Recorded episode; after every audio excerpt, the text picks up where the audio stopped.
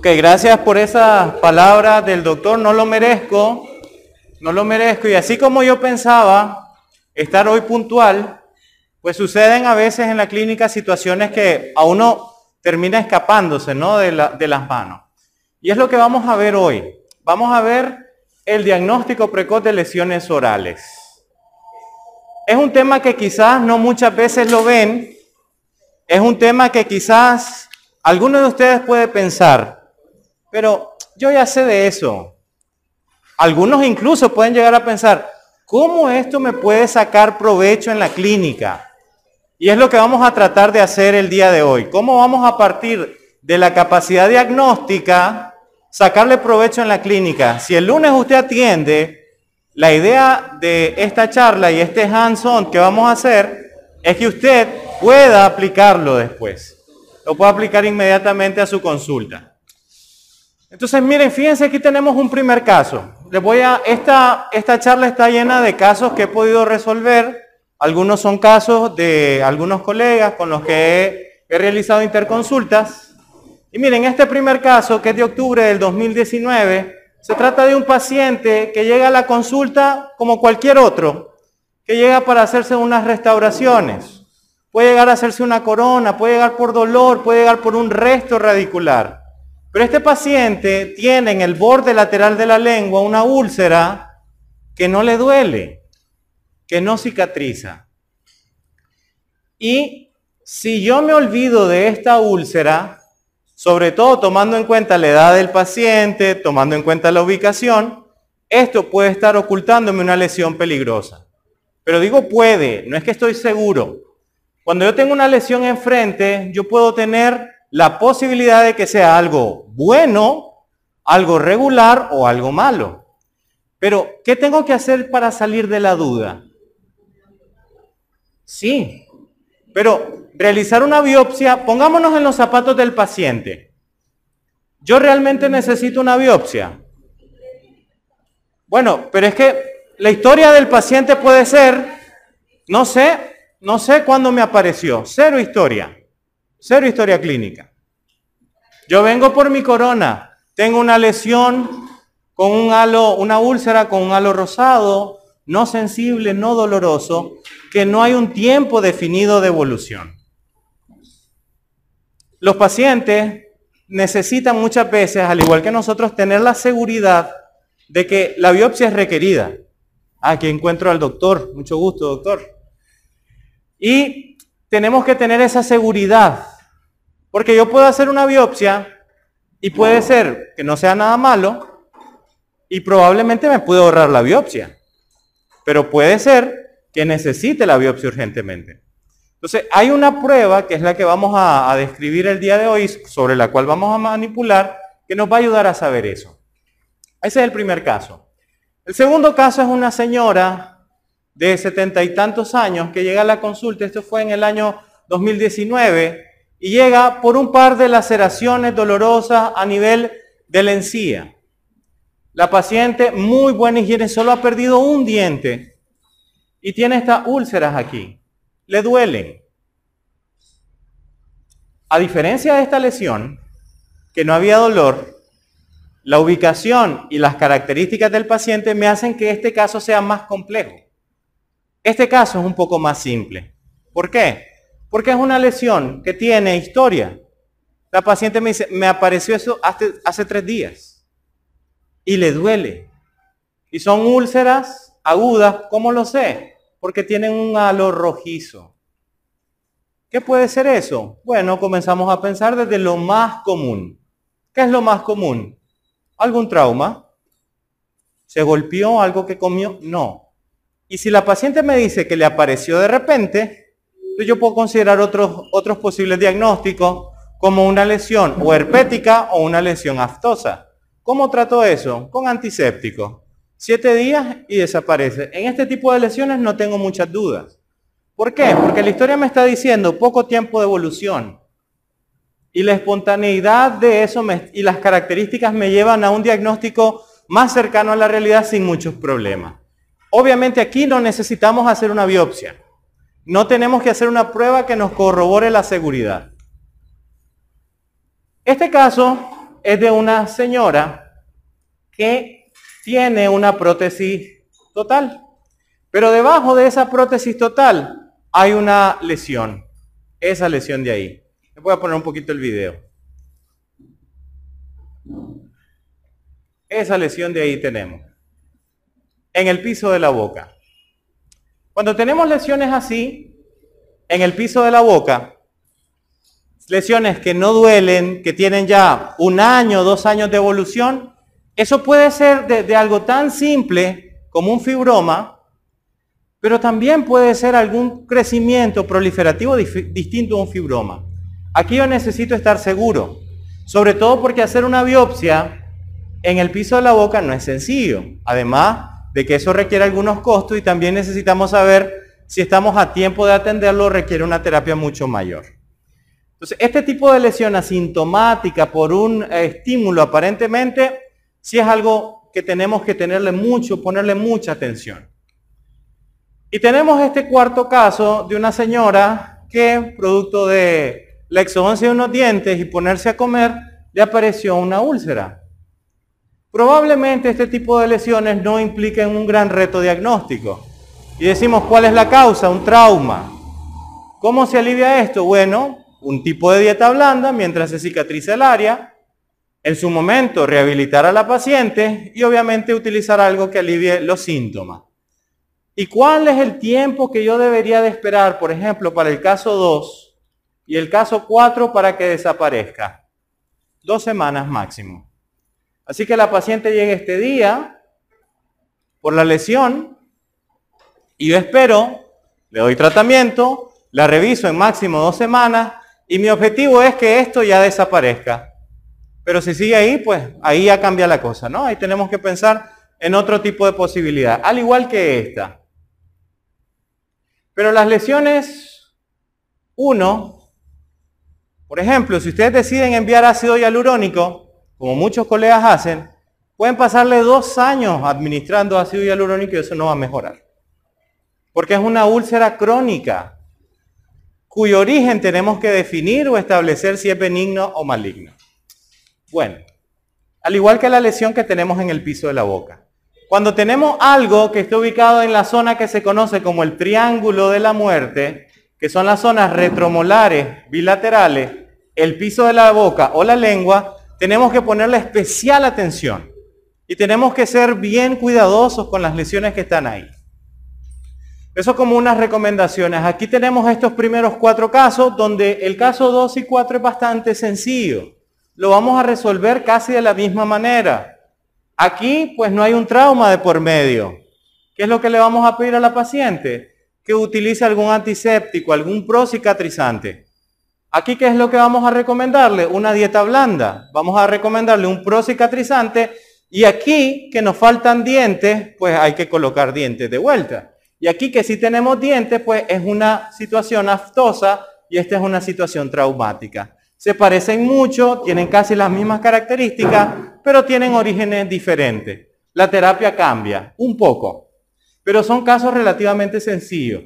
Estos casos sí ameritan una evaluación un poco más profunda. Entonces, ese es el primer punto. ¿Cuál es el error más común que se, que se genera o que hace el odontólogo a la hora de hacer un examen clínico intraoral? ¿Cuál es el error más común? ¿Cómo llegan nuestros pacientes? Buenas tardes, doctora. Fíjese, quiero... Mire, ¿me puedo poner una corona aquí? Claro, mire.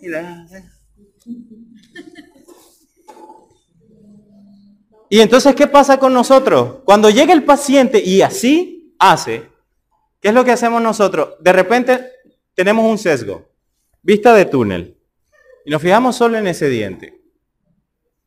Y como el paciente nos propone cuál es el tratamiento que necesita, nosotros nos quedamos ahí. Ese es el primer gran error que tenemos.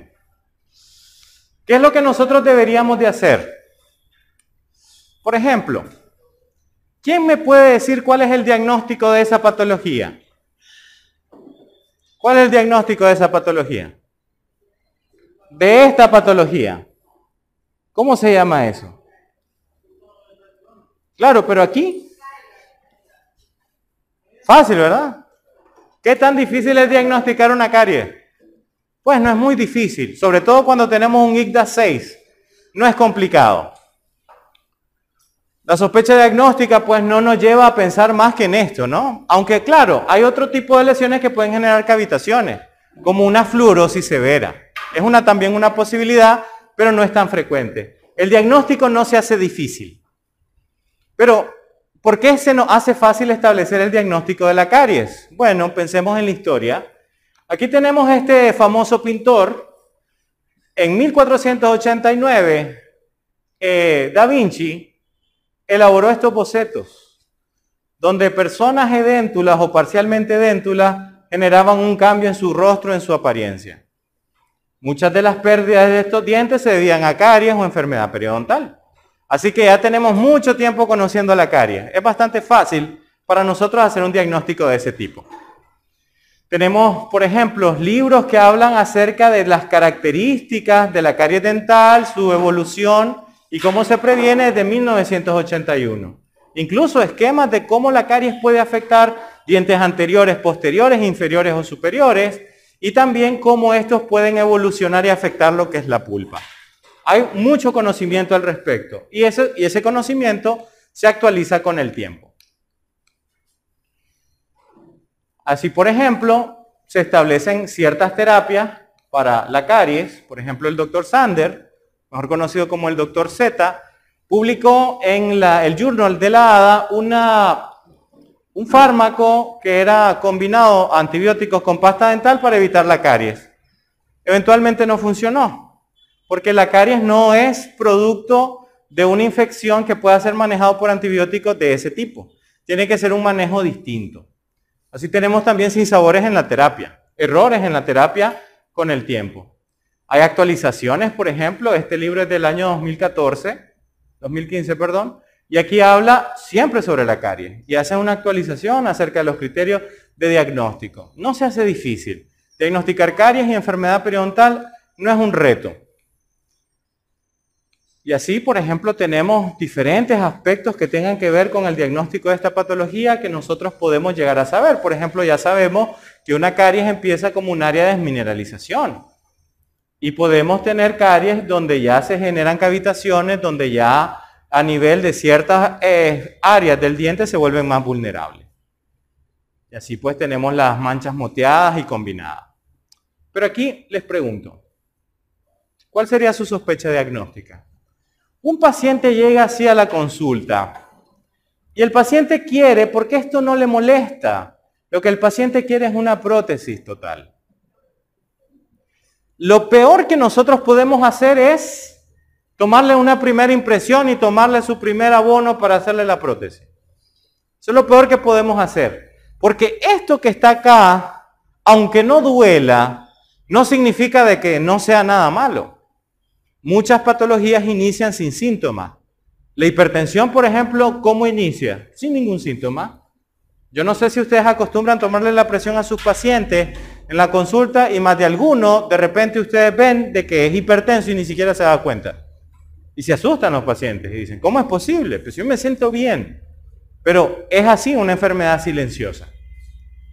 Aquí el diagnóstico puede ser complejo, porque varias enfermedades se parecen a esto. Puede ser desde una cicatriz por quemadura hasta puede ser una lesión linquenoica o una lesión leucoplásica. Y las tres aparecen sin síntomas. La lesión linquenoica probablemente no requiere una terapia, es como una cicatriz que está ahí. Una lesión leucoplásica sí, porque es un paso previo a convertirse en una displasia, que es una alteración estructural de los tejidos. Y otra pues se puede, puede en, en lo que no queremos, que es el cáncer oral. Entonces ahí se vuelve difícil. Ahora, ¿por qué se nos hace tan difícil diagnosticar? Bueno, algo que trata de explicar esto es un artículo que se publicó en el año 2020 y se establecieron cuáles son las áreas de la odontología donde más especialización hay. Entonces vamos a ver el cuadro un poco más de cerca. Aquí tenemos las diferentes ofertas universitarias en cursos de actualización, posgrados y especialización. Entonces, como ustedes pueden ver aquí, está pediatría, cirugía oral, ortodoncia, así sucesivamente. Aquí está el diagnóstico oral, la biología oral, que ocupan menos del 5%. ¿Por qué no nos interesa tanto la parte del diagnóstico oral? Yo voy donde un médico internista para que me haga un chequeo rutinario cada año. Me manda unos exámenes. Me manda tal vez algún tratamiento. Pregunto, ¿me cobra? Si voy al privado. Llego, doctor, mire, quiero que me haga un chequeo. Está bien, está sano, suponiendo. ¿Me cobra? Cobra. ¿Y por qué yo no? ¿Por qué yo no? ¿Acaso soy una ferretería? Y digo ferretería porque, buenas, mire, eh, quiero, mire, estoy cotizando cinco perlines, cinco láminas de, de cinto quelado, tantas libras de soldadura, cinco eh, bolsas de cemento y 200 bloques. Y le hacen la proforma. Y ya, asústense, estoy haciendo una ampliación en mi casa y llegó el tipo, bueno, el, señor que me está haciendo el trabajo, necesitamos un electricista. ¿Conoce usted alguno? Sí, lo lleva. Entonces me dice, bueno, va a necesitar esto. Y yo le pregunto por educación, ¿le debo algo? Sí, son 10 dólares. 10 dólares me cobró por la cotización. No me puso ni una luz. Solo me cotizó cuánto, o sea, lo que iba a utilizar de material, 10 dólares. Me cobró. Me cobró 10 dólares. Pero nosotros, ¿por qué no lo hacemos? Eso habrá que pensarlo. Ahora, también ah, seamos un poquito conscientes. ¿Qué es lo que voy a dar yo con mi diagnóstico? ¿Qué es lo que voy a dar yo con mi diagnóstico que sea diferencial? No, ah, bueno, donde el otro doctor no me cobran. Pero usted tendría que hacer algo que el otro doctor no hace. Y por eso su consulta vale. Si el tipo este que me hizo la cotización de cuánto alambre y al final no lo terminé haciendo lo con él porque es una cuestión de lógica matemática. Un área de 25 metros no necesita 200 metros de alambre. Cosa de matemática básica. Pero bueno, ese es otro rollo. Si él tiene, si él le da valor a su trabajo, ¿por qué nosotros no? ¿Por qué la odontología tiene que ser? Porque pongo un empaste, porque pongo un diente, sí tengo que cobrar cuando mi conocimiento tiene valor. Porque si no tiene conocimiento, entonces los técnicos, ¿por qué, los técnicos no están trabajando o, o están sacándole el máximo provecho? Porque precisamente nosotros usamos la bandera de que no tienen ese conocimiento. Ok, entonces aquí tienen las maestrías y especialidades que se ofertan. Y ustedes pueden ver ahí está implantología, ahí está estética dental, pediatría, ortodoncia. Esto es en Europa, América Latina y Estados Unidos y Canadá endodoncia, periodoncia y demás. Pero hay poco, poco espacio para el diagnóstico. ¿Por qué? No sé, no sé. ¿Cuánto es la cantidad de lesiones malignas que se diagnostican al año a nivel mundial? ¿Cuánto creen ustedes? ¿Cuánta cantidad? Hay una cifra ya establecida, que es la cantidad de registros que se hacen al año a nivel global para los países que hacen registro. ¿Cuánto creen? ¿Cuánto porcentaje se hace al año? ¿Qué tanto diagnóstico se hace al año? 2%. Y ojo, podríamos hacer una lectura errónea de ese dato. Ah, es que muy pocas patologías aparecen. O muy pocas patologías diagnóstico, que es diferente. Entonces hay que trabajar con respecto a eso. Fíjense qué cosa más interesante. Por eso el doctor Ugarte decía, la experiencia es algo fundamental. El doctor Baucott es una de las grandes eminencias de la patología moderna y en el año de 1986 en Estados Unidos el doctor hizo un estudio donde alcanzó a 23.616 pacientes. ¿Qué era lo que estaba buscando? Las lesiones orales más comunes, los cambios orales más comunes. ¿Qué tan común es un torus palatino? Sí lo han visto, ¿verdad? Es bastante frecuente, bastante frecuente. ¿Saben cuál fue la primera lesión, la más común que encontró? La leucoplasia. La segundo cambio, un torus mandibular y palatino. En 1986 en Estados Unidos, en una muestra de 23.616 pacientes, el cambio oral más común era la leucoplasia. Datos estadísticos en Nicaragua no tenemos. Pero no creo que estemos mejor que Estados Unidos. No creo. Si no, pensemos, en esta, en esta calle, ¿en cuántos lugares en esta calle venden alcohol y cigarros? En esta calle. Ah, pues, ahí lo tiene. Lo bueno es que en la siguiente nadie. Lo bueno. Ok, entonces fíjense bien. Esta es una publicidad de una clínica dental XYZ en, en Estados Unidos. Y aquí tienen pues diferentes áreas de servicio. Tienen desde la parte restaurativa, cosmética, ortodoncia, implantes, todo lo que usted quiera. Y aquí tienen como un, un servicio general, habitual, rutinario. Fíjense aquí. ¿Qué es lo que hacen ellos como parte de los servicios que ofrecen el diagnóstico o evaluación del cáncer oral? Ofrecen ese servicio. ¿Cuánto valen? Ya les voy a decir. Ok, vamos a ver otra clínica. Miren, ofrece también el servicio de evaluación del cáncer oral, otra clínica. Vamos a ver, esta otra clínica del Bronx también ofrece el servicio de diagnóstico de cáncer oral. ¿Por qué lo ofrece? ¿Será que sea una necesidad? A lo mejor, a lo mejor. Aquí tenemos esta otra, miren. También ofrece ese servicio. Aparte de la PINIRS y todo lo que usted, aclaramiento dental, limpieza dental, ofrecen el servicio de diagnóstico de cáncer oral o evaluación de mucosas para cáncer oral. ¿Por qué? Porque la gente sigue tomando, sigue fumando y sigue haciendo cosas que no debería hacer. ¿A qué me refiero? Sexo oral, por ejemplo. Ahí tenemos, miren, de evaluación de cáncer oral es como un tratamiento más un servicio más que se le ofrece al paciente. Así como le hacen una evaluación a una persona, le hacen un glucotest, así como le hacen una prueba de triglicéridos o le hacen una evaluación en otro tipo o una radiografía. ¿Cobran la radiografía ustedes? ¿Y la radiografía qué es lo único que está haciendo? Haciéndole ver cuál es el estado de su diente. Pero usted utilizó medios para poder establecer ese diagnóstico. Sí, pero ¿cuánto cuesta esto? Bueno, vamos a, bueno, aquí tenemos otro ejemplo que de otra clínica que hace lo mismo.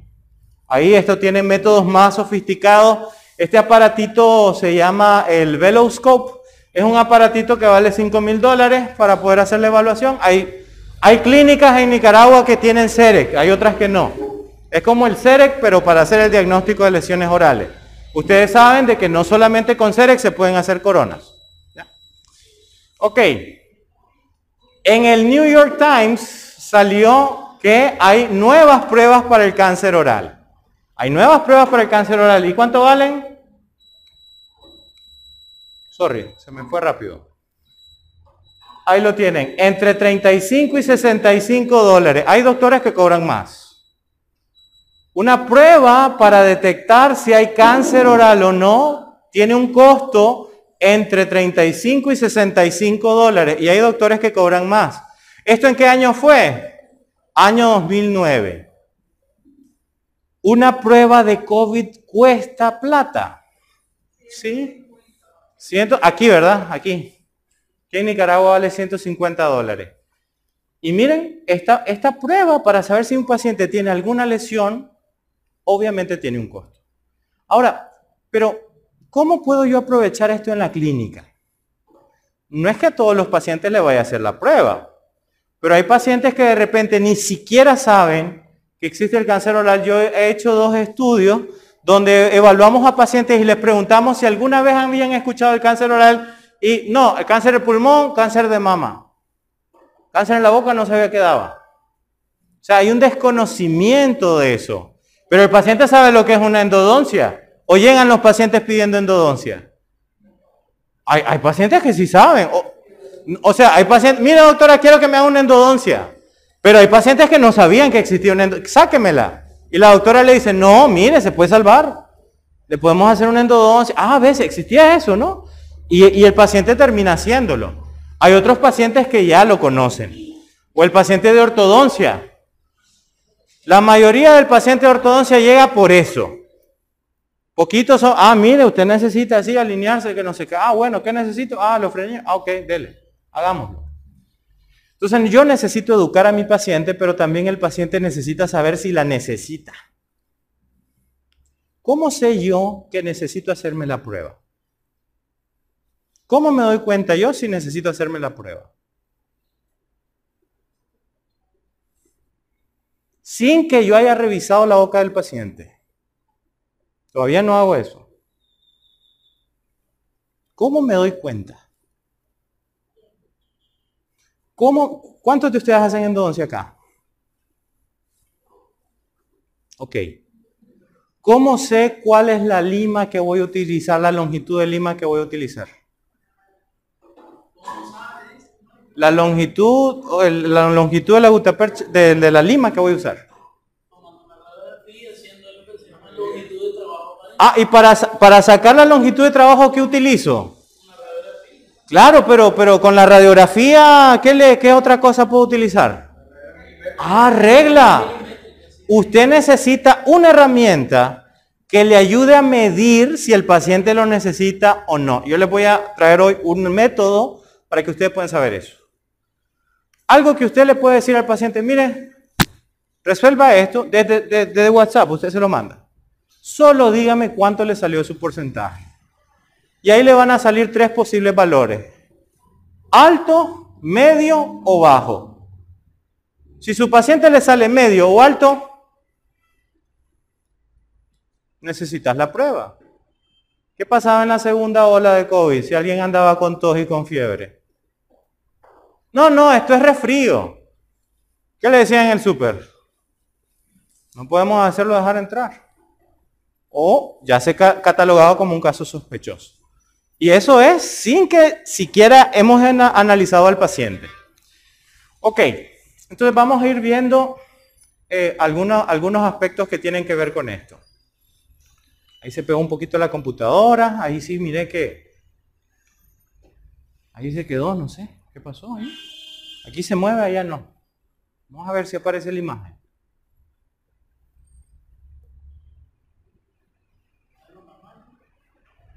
Hay, como que quiere, miren. Ok. El método MIND fue establecido por doctor Carpenter en el año 2000. ¿Y qué es lo que es el método MIND? ¿Y qué pasó con el método MIND? Se nos fue.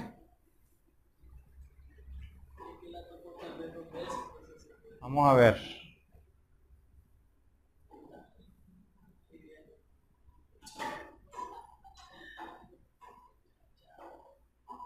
Bueno, el método MIND, como les decía, esto es un acrónimo. Es una forma de clasificar las enfermedades que pueden aparecer en boca. Y las enfermedades que pueden aparecer en boca, y no le he dado siguiente, pueden ser de cuatro tipos. Para esta publicación del año 2000, que es metabólica para la M, inflamatoria para la I, eh, neoplásica para la N y D del desarrollo. Por ejemplo, una pulpitis es inflamatoria. Una carie es infecciosa. Un torus es del desarrollo. Una leucoplasia es una neoplásica. Y así sucesivamente. Hay, diferentes tipos de enfermedades que, que puedo llegar a tener en la consulta y hay algunas que sí ameritan realizar evaluación, otras que no. Y ahí se me pegó.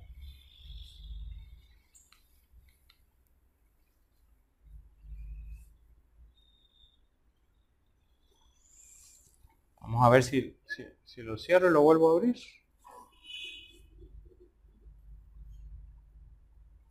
Vamos a ver ahí, ¿qué pasó? Vamos a ver si ahí podemos avanzar.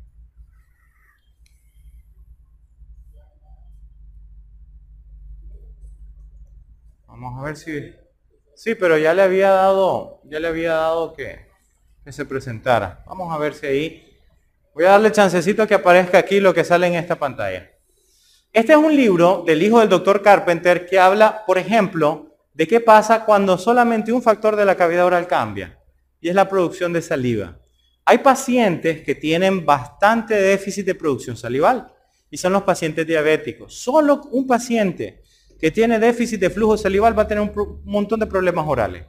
Desde lo que sería úlceras más fácilmente que le aparezcan en boca, hasta lo que sería eh, eritemas múltiples en lo que sería la cavidad oral.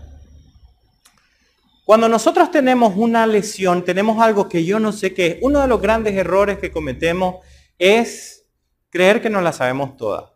Y a veces, si yo encuentro algo en el carrillo, que no sé qué cosa es, lo primero que tengo que hacer, y es lo que yo le voy a ofrecer a mi paciente, es que cuando tiene un cambio en su boca, yo voy a hacer algo que se llama el proceso diagnóstico. ¿Y qué es el proceso diagnóstico? Comenzar a hacer una descripción. ¿Quién, aquí hay un centro para reparación de computadoras. Ok, ¿quién ha dado a reparar su computadora en un centro así como en una tienda? Aquí. En un servicio de, mantenimiento y actualización de computadoras, nadie. Por ejemplo, en Managua, si yo, o en León también había un lugar donde uno llevaba su computadora para reparar, pero cuando uno llevaba su computadora le hacían como una, un ingreso, como que si era un enfermo. Así, así como le hacen el ingreso a un paciente, así, bueno, computadora tal modelo, tal tamaño, llega con tales, tales desperfectos y tiene tal problema. Y eso es parte de lo que sería el diagnóstico que ellos hacen. Entonces, ¿nosotros qué tenemos que hacer? Tengo un cambio oral, ¿qué es lo que voy a hacer? Voy a llenar las características. Porque con las características que tenga, yo voy a poder estar un paso más cerca del diagnóstico. Y si yo no lo voy a diagnosticar, al menos yo puedo referírselo a alguien que sí creo yo que lo puede hacer. Y el hecho de que el paciente se vaya con un informe de mi apreciación clínica para irse donde otro doctor que yo le recomiende o que él busque, eso tiene que tener un valor.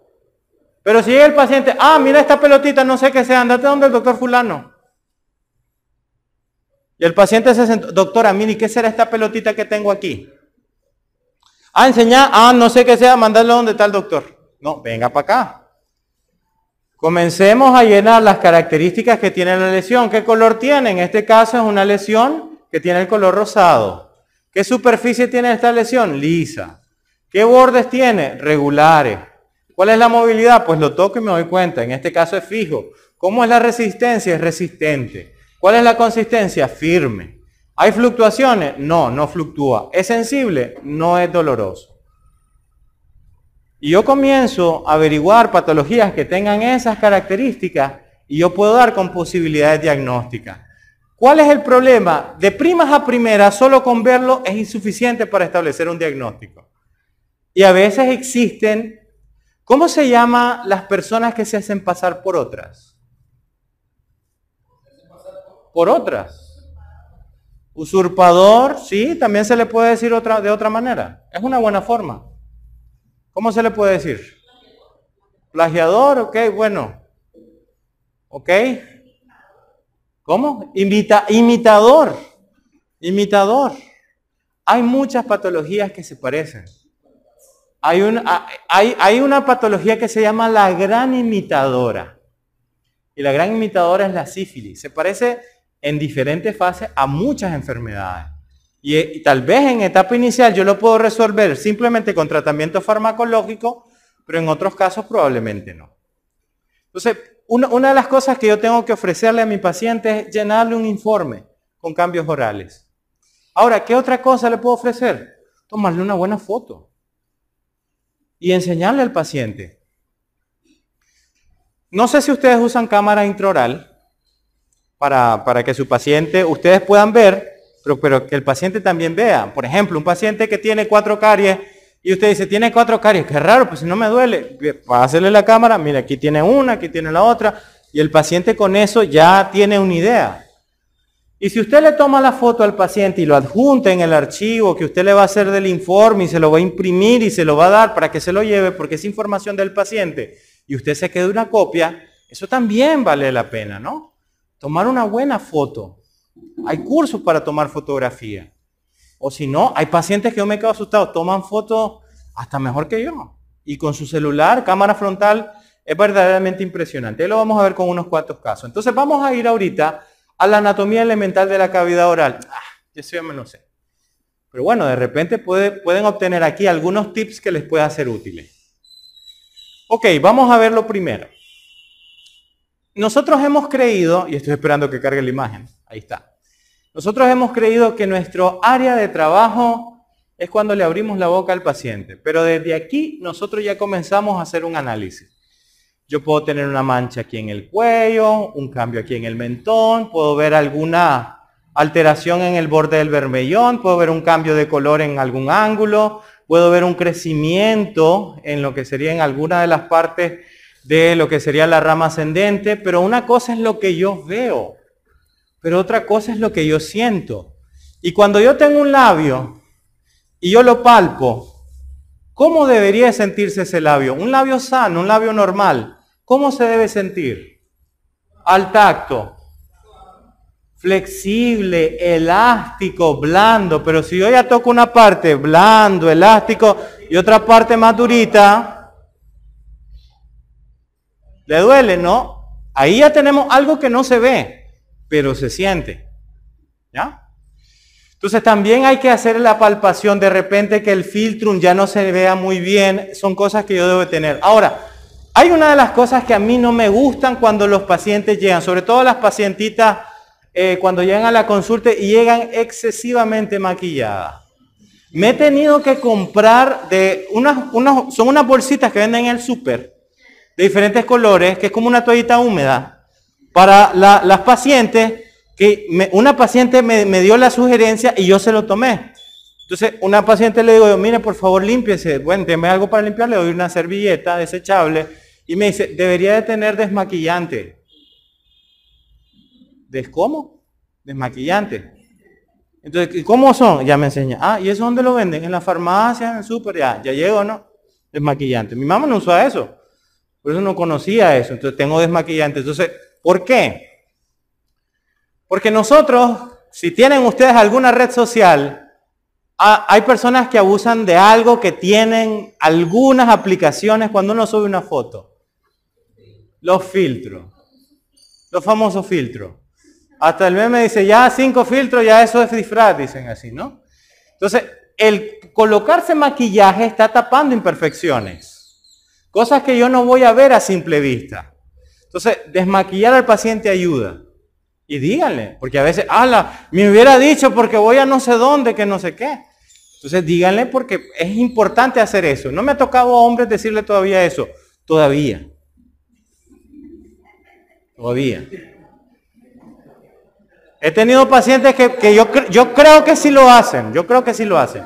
Pero no le pregunto, no le pregunto. Ok, entonces una cosa es revisar el filtrum que esté presente, ¿verdad? Si no tenemos un paciente con antecedentes de fisura labial. ¿Qué otra cosa? Tenemos que ver el borde del vermellón que se vea definido, regular, que se vea con la forma del arco de Cupido. Tengo que fijarme en la comisura labial. El paciente no llega por eso, yo sé. El paciente llega por su endodoncia, por su exodoncia, por su corona, por su orto. Yo sé que no llega para eso. Revisar la parte inferior de la piel del labio inferior. Revisar el mentón, lo que serían los ángulos mandibulares. Palpar, hacer una palpación de ganglios es sumamente importante. Y pues no olvidar pues también lo que sería el cuello. Acuérdense la forma del arco de Cupido que debe tener el labio superior sobre lo que sería el labio inferior. Ya no veo arco de Cupido, me preocupo. Estamos hablando del labio. Paciente, ¿por qué llegó a la consulta en el año 2019? ¿Qué llegó a hacerse una endodoncia en una molar? ¿Qué pasó? En la línea que delimita lo que sería el borde del vermellón con la piel del labio, se, se notaba borrosa. Se notaba de color alterado el labio, y es un hombre, este señor definitivamente no se maquilla. Y este paciente, cuando palpamos el labio, se siente firme, se siente durito y se ve un cambio de color. ¿Le decimos o no le decimos? Ah, no vino por eso. Quiere que le haga su endodoncia. Mire, por la historia clínica es un señor que trabaja en construcción. Él es de tez clara. Es maestro de construcción, no usa gorra, ha pasado muchísimos años, más de 30 años trabajando en la intemperie y hace 5 años dejó de fumar. Exposición solar, test clara y antecedentes de tabaco, algo puede aparecer. ¿Y eso qué puede ser? Un queratocantoma, una leucoplasia o una fibrosis del labio. Una fibrosis del labio. Pero ¿cómo sé yo si es una, otra u otra cosa sin antes hacer una biopsia? Es lo que vamos a aprender hoy. Siempre toquen el labio del paciente también, no solamente vean ahí. Desmaquillar, revisar, analizar, ser minuciosos, ser minuciosos. Y como la gran mayoría de los que están aquí, exceptuando el doctor y el doctor, y el doctor Darwin que se fueron, o sea, ustedes tienen una gran habilidad sobre el resto de nosotros. Y es que son mujeres. Y las mujeres, o sea, si uno, si uno va a un evento, no sé si al doctor le ha pasado, usted va al evento y va, y va con su esposa y tal vez se coinciden con las personas y su esposa dice, ¿y te fijaste? Y usted le dice, ¿qué cosa? La fulana los mismos zapatos de la vez pasada andaba. ¡Qué barbaridad! Que las dos andaban el mismo color de vestido. O sea, no era el mismo vestido, el color. Y uno se pone, o sea, si el doctor Ugarte viene con una camisa así verde, bonita, como la que tiene a raya, y yo vengo con una camisa así, lo que yo le digo al doctor, crack, miren, tenemos buen gusto. Pero una doctora que tenga, por decir así, una, una doctora que tenga el mismo vestido que el otro, o sea, es como que, trágame tierra. Como que si fuera un crimen. Ahora, las tiendas, yo pregunto, a menos de que se vistan de diseñador, las tiendas traen el mismo estilo de vestido. O sea, la posibilidad de que alguien para ese evento lleve el mismo vestido, y si están en la misma ciudad y compran en la misma tienda, pues la posibilidad es bastante grande. Entonces, bueno, eso de ser así de detallista es lo que tenemos que hacer aquí también. Por ejemplo, aquí tenemos una mucosa habitual. ¿Qué es lo que tenemos que ver? Bueno, reconocer cuál es el límite mucogingival. Esta es la mucosa alveolar, esta es la encía insertada. No son iguales. Uno es más rojo, uno es más rosado pálido. Aquí hay más queratina, aquí hay menos queratina. Hay que reconocer esas diferencias. Ahora, hay que reconocer que también tenemos una encía insertada, lo que sería una encía, aquí tenemos un frenillo, aquí tenemos la encía eh, interdental, tenemos el margen gingival.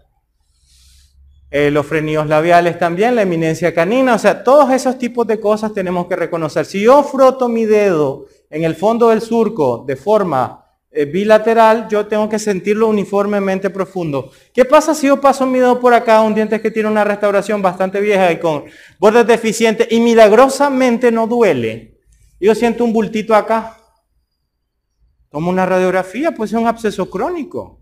Mire, usted necesita una endodoncia en ese... Pero no me duele, pero necesita, mire, aquí está la radiografía. No es que yo le estoy diciendo que lo necesita. Mira, aquí está la prueba, la prueba.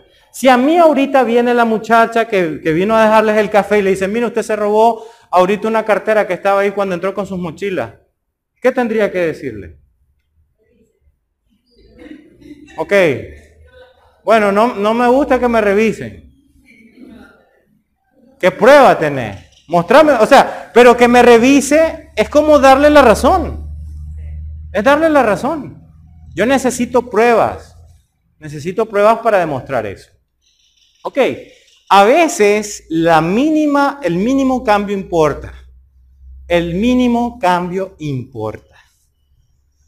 Porque ahí es donde nosotros podemos tener gran valor en el diagnóstico. Por ejemplo, miren esto. Esto fue una publicación del New England Journal of Medicine y aquí qué es lo que vemos. Vemos un melanoma maligno. Esto no empezó así, doctores. Esto no empezó así. Este paciente, miren, tiene su coronita preciosa, miren qué bonita la surco, miren qué bonito. Aquí tenemos una restauración de resina, aquí tenemos unos tratamientos previos, aquí tenemos una amalgama, aquí teníamos una lesión clase 5 que parece que fracasó. Pero ¿cómo pasó eso? Según lo que narra el, expediente clínico de este reporte de caso, de este journal, el paciente tenía una pequeña mancha a nivel de la encía marginal. Cuando colocaron el hilo retractor traumatizaron la zona y paulatinamente la lesión se fue diseminando. Si nosotros tenemos una mancha única, oscura en una zona, nosotros debemos decir, alto, eso puede ser un melanoma. Y eso es de ver y no tocar. ¿Qué es lo que tendría que hacer? Mire, si tenemos una lesión ahí, bueno, vamos a tratar de hacer lo menos invasivo posible. ¿Y qué era lo que necesitábamos con la radiografía para medir nuestra longitud de trabajo? Una regla. ¿Qué voy a hacer yo? Voy a medir el tamaño de la manchita que tiene el paciente. Y lo voy a dejar registrado en mi expediente. Y mire, paciente, esa mancha, pongámosle ojo. Dios quiera que no crezca, pero si después de seis meses va creciendo, entonces ya hay que pensar en hacer algo un poco más agresivo. Pero ya le pusimos al paciente esa observación.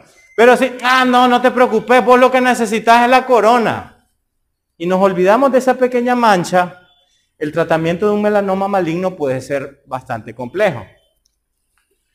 Doctora Monse Escuadra, colega mexicana. Caso de melanoma maligno. Miren acá. Paciente le colocaron implantes, le hicieron, miren, esta es una, es una rehabilitación oral completa que le hicieron a la paciente. ¿Cómo estaba la paciente? Así la recibió la doctora Monse Escuadra. Miren, y todo empezó con una pequeña mancha que luego del tratamiento se comenzó a hacer más grande. ¿Qué pasó con la paciente? A los seis meses que ya la doctora la recibe, falleció porque hubo metástasis. Y este es probablemente uno de los casos graves que pueden ocurrir, pero es un reflejo de lo que nosotros, perdón, nos podemos enfrentar en el día a día. Y era una pequeña mancha que no dolía que tenía la paciente. Y se fue diseminando, haciéndolo, haciéndose cada vez más grande. De pacientes complicadas, yo creo que esta, esta paciente que les voy a narrar ahorita de mayo del 2021 ha sido una de las pacientes más histéricas que he tenido. Y bueno, tiene cierta razón. Esta paciente llega a la clínica con este abultamiento. Su doctora se fue del país y tiene este pequeño abultamiento. ¿Qué creen que sea?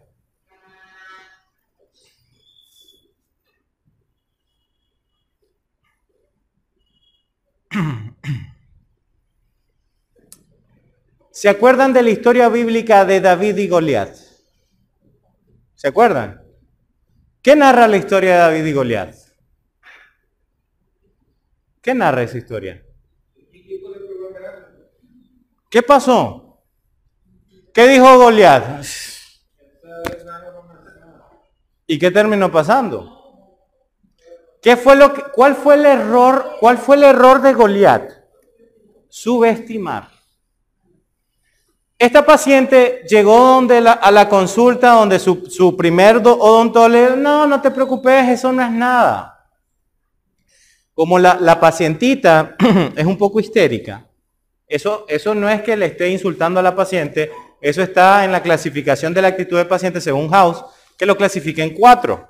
Paciente filosófico, histérico, indiferente y paciente que sería eh, eh, filosófico, escéptico, perdón, que es el cuarto. Se va donde otro doctor y le dice, no, no es nada. Se va con un tercer doctor y le dice, ok, ¿qué es lo que querés? Quiero saber qué cosa es le hacen una biopsia. La biopsia eh, no es contundente, entonces me la refieren a mí. Entonces, bueno, es asintomática, comienza a crecer y esto y lo otro. Ok. ¿Cuáles fueron los resultados de la otra biopsia? Me manda el informe. No encuentro una descripción como que completa, así que ni modo, tenemos que hacer la biopsia. Entonces le hicimos la biopsia a la paciente, hicimos la extirpación de la lesión y ¿qué nos encontramos? Displasia displasia. Y ustedes ven esto y dicen, eso es chiquito, no, eso debe ser que se, la, se le inflamó comiendo algo de la encía. Pero si eso ya tiene semanas de estar ahí y no ha cambiado, entonces deberíamos de tener la importancia porque eso que quité y era ya algo con componentes displásicos. O sea, un poquito más de tiempo y se podía convertir en algo que se llama carcinoma in situ. Algo así de pequeño. Y cualquiera diría, no, pues, eso es una inflamacióncita de la encía nada más. Caso de julio de este año. Esta paciente se queja de que le duelen mucho las encías. Ha ido donde tres doctoras y le han hecho, lo, lo único que le recetan para su problema gingival es lo que sería limpieza. Limpieza aquí, limpieza allá. En la clínica pasó algo súper chistoso. Yo estoy en la clínica en un horario de atención ya específico, pues porque tengo mi responsabilidad con la universidad y también hago interconsulta en otras clínicas. Y la paciente llega a buscarme un día y yo no estoy, pues porque llegó un horario que no, que no era el que yo estaba ahí en la clínica. Uno de los doctores que trabaja conmigo dice, ¿qué necesitas? Es que venía a pasar cita con el doctor. Ah, pero no está. Entonces pasa, y es que, ¿qué es lo que pasa? Es que me duelen las encías. Ah, lo que usted necesita es una limpieza. Pero otros doctores ya me han hecho limpieza. No, aquí se la vamos a hacer bien y le hizo otra limpieza. Entonces, a mí eh, el, tipo, porque tenemos un recepcionista, porque somos inclusivos y nosotros no predisponemos a la gente, eh, me, había llamado, tenemos una paciente. Y yo allá me acuerdo como los dos días. ¿Y qué pasó? Llegó, sí, pero la atendió el otro doctor. ¿Y qué pasó? No, todo tranquilo. Allá como en la semana, la paciente regresa. ¿Por qué regresa la paciente? Porque le vuelven a hacer la limpieza y le siguen doliendo las encías. ¿Y, yo qué pasó? Y entonces me llama el doctor, fíjese que yo la comencé a atender y le hice una limpieza, pero no mejoró. Entonces cuando ya llego yo un sábado, me acuerdo que fue sábado a las 2 de la tarde, y me acuerdo perfectamente porque los sábados a las 2 de la tarde, por eso hicimos la cita hoy a esa hora. Porque nadie quiere trabajar ya a esa hora, ya, está cansado, ¿no? Y entonces me dice que pasó esto y me hicieron la limpieza. Y yo, ah, pero ¿por qué te hicieron la limpieza si no si no vimos por qué te dolían las encías? La pregunta a resolver es ¿por qué te duelen las encías? Entonces, bueno, vamos a hacer aquí una prueba especial. No es normal, índice de placa no muy alto, menos del 40%. O sea, la, señora tiene, tiene aseo, tiene aseo la doña. Está raro esto. Estas encías están inflamadas, hay, poco, hay poca placa.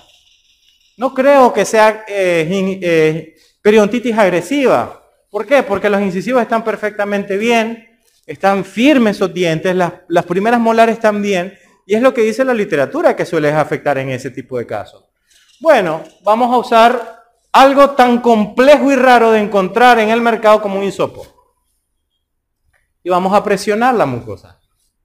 Y después de presionar diferentes áreas de la mucosa se forman esos hematomas. Solo con presionar. ¿Eso qué se llama? Esta prueba se llama signo de Nikolsky. Si nosotros ejercemos presión y se comienza a generar hemorragia, es que hay una separación entre el epitelio y el tejido conectivo. ¿Eso en qué pacientes aparece? En pacientes inmunocomprometidos. ¿Cuál es el diagnóstico de esta paciente? ¿Cuál fue el diagnóstico de esta paciente? Pénfigo.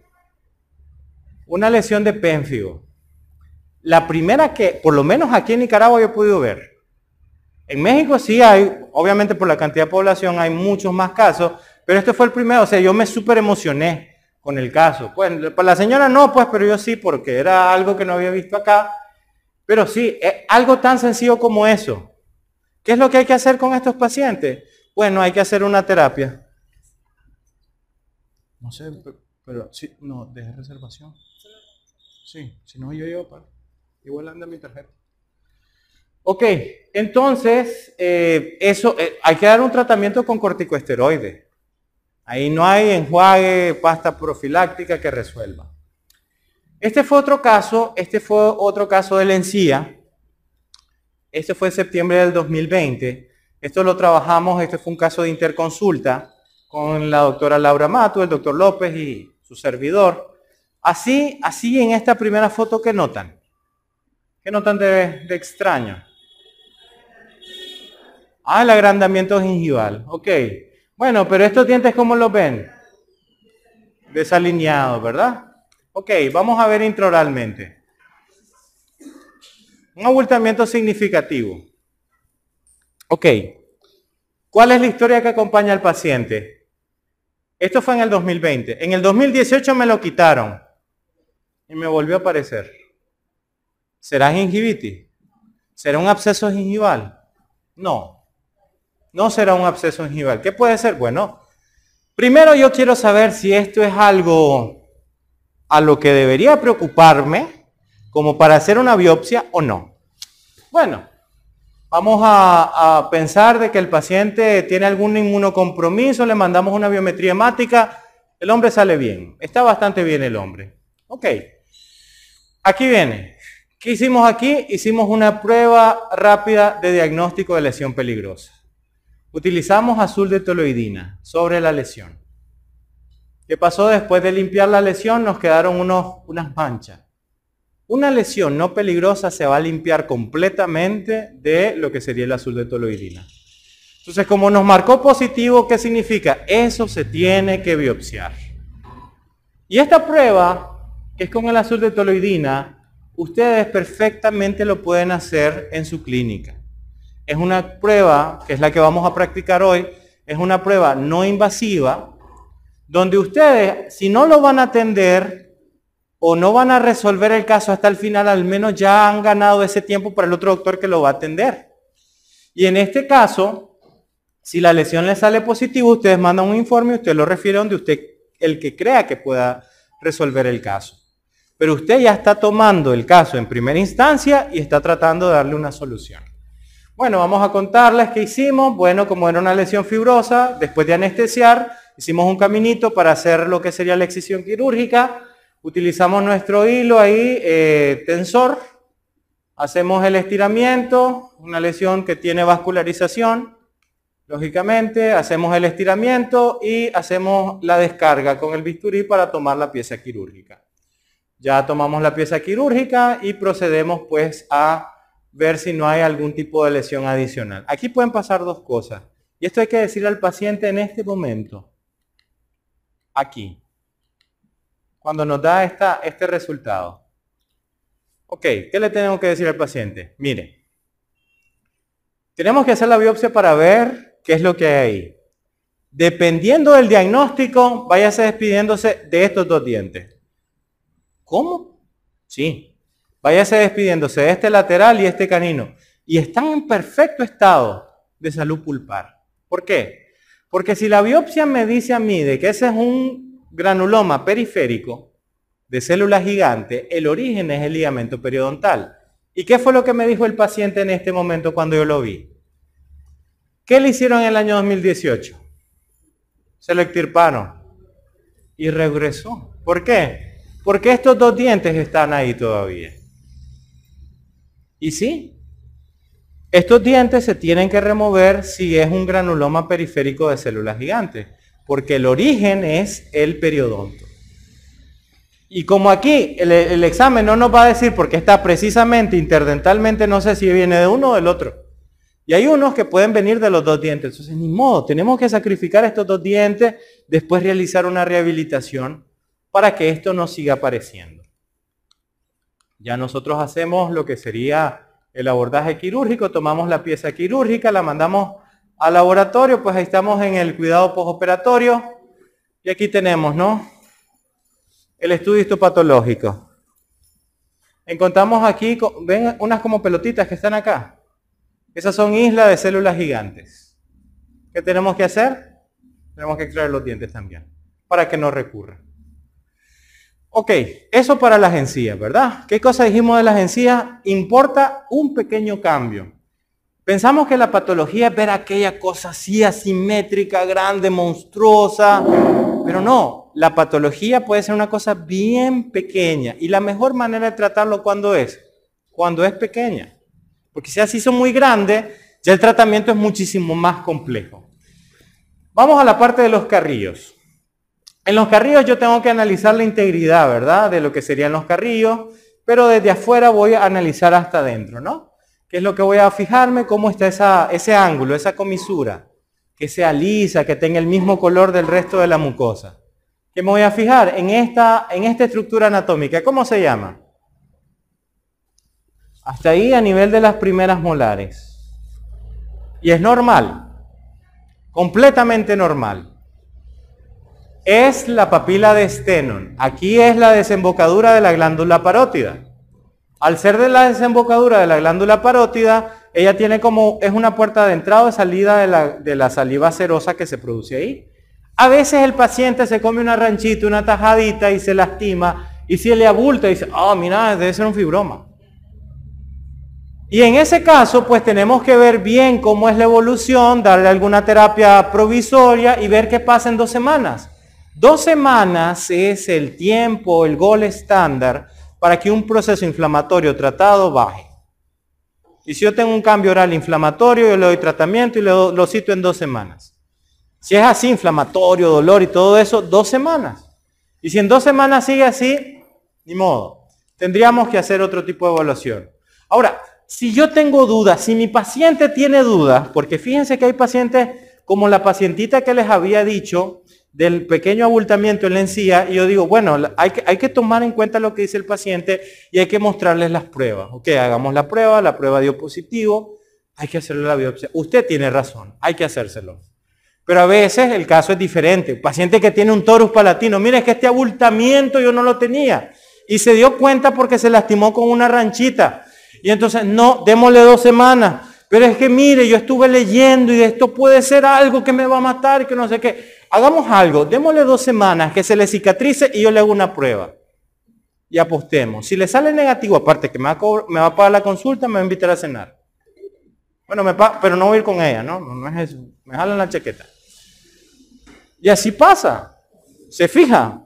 Hacemos la prueba, salió negativo, ¿qué le dije? Igual me paga, ¿no?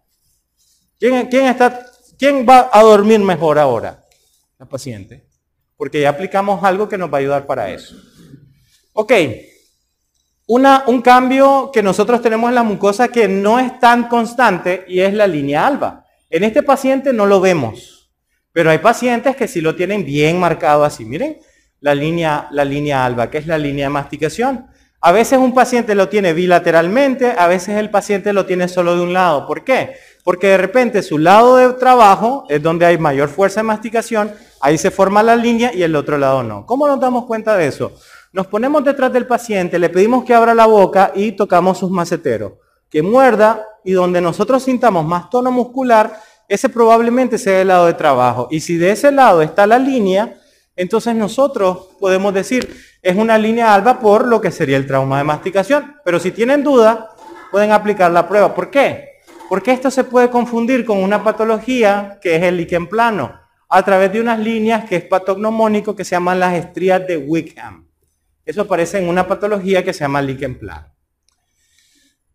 Caso, este caso es de el sábado pasado. Iba a ir a ver a mi familia, a mis papás, a León y una doctora me dijo, mire, tengo un caso así interesante que no sé qué. Eh, esta muchacha es de, UNICA, es egresada de la UNICA y tomó el diplomado de medicina oral del año 2020. Y la paciente eh, me dice, que mire, tiene unos bultitos así. Ok, vamos a ver, pues revisamos a la paciente, comenzamos a hacer la historia clínica de la paciente. La señora súper tranquila, la señora súper amable, súper alegre, tan alegre que se fuma una cajetilla de cigarro al día, y, le pregunto yo así, de lo más tranquilo platicando con la paciente, mire, y usted se toma su cervecita, Victoria Frost. ¿Y cuántas se toma? ¿Sus 6 o sus 12? Depende, pueden ser hasta 24. Y entonces yo le digo a la hija que estaba ahí, yo le digo a la hija que estaba ahí, yo le, esto, esto dice con la, esto, esto dice con la, con la hija que, porque la, la, hija llegó con ella, entonces del kit yo saqué una, una, una hojita, ya les voy a enseñar, saqué una hojita y yo le dije, ya la vamos a buscar, ¿dónde está? Aquí está. Yo le dije, mira, hágame un favor, tenga aquí, escanee este código, ¿usted conoce bien a su mamá? Perfectamente, ok, lléneme los datos. Solo me dice cuánto le dio yo. Mientras estamos así revisando a la paciente con su celular. Vamos a aplicarle la, vamos a, vamos a aplicarle la prueba y ese fue el resultado. Sobre la base quedó teñido. Ya después de limpiar, ya le puedo enseñar cómo es la técnica. Aquí tengo a la paciente, tengo a la doctora que me está asistiendo porque el asistente se había ido, era, era el sábado a las 3 de la tarde. ¿Cuánto le dio? Riesgo medio. Riesgo medio, lesión, sale positivo. ¿Por qué? Porque fuma, porque toma. Y no poco. Y no poco. Todavía no he hecho la biopsia, la tengo programada para el 26, porque era este sábado. Le íbamos a hacer este sábado, pero este sábado ya estaba comprometido con ustedes. Sí, yo sé que, que vine tarde, pero vine. Sí, y no se me olvidó, me vestí rápido, me vestí rápido, conste. y vamos a ver qué pasa. ¿Qué? Si me preguntan a mí, si me preguntan a mí qué creo que sea, o virus del papiloma humano, porque la señora es bien sociable, es viuda, o, o, o, o una verruga vulgar, pero no me crean. Eso no le pregunté, doctor. Eso no le pregunté. Pero bueno, así son, ¿verdad? Bueno, vamos ahora al paladar. En el paladar. Bueno, ¿qué tenemos en el paladar? Tenemos dos paladares, un paladar duro, un paladar blando. Son bien diferentes. Un paladar duro se ve más blanco, un paladar blando se ve más amarillo. ¿Por qué? Aquí tenemos soportado por hueso, aquí soportado por músculo. ¿Qué? Un buen nacatamal que lleva. Ah, eh, pero un buen nacatamal, si lleva tocino, también tiene que llevar algo que está asociado al tocino. La carne. Si aquí tengo músculo, si aquí tengo músculo, también hay tejido adiposo. Por eso se ve amarillo. Tengo pacientes que me dicen, doctor, me salió algo amarillo en el paladar. WhatsApp, véngase para la clínica. A ver, hacemos todo el proceso. ¿Cuánto le sale? Bajo.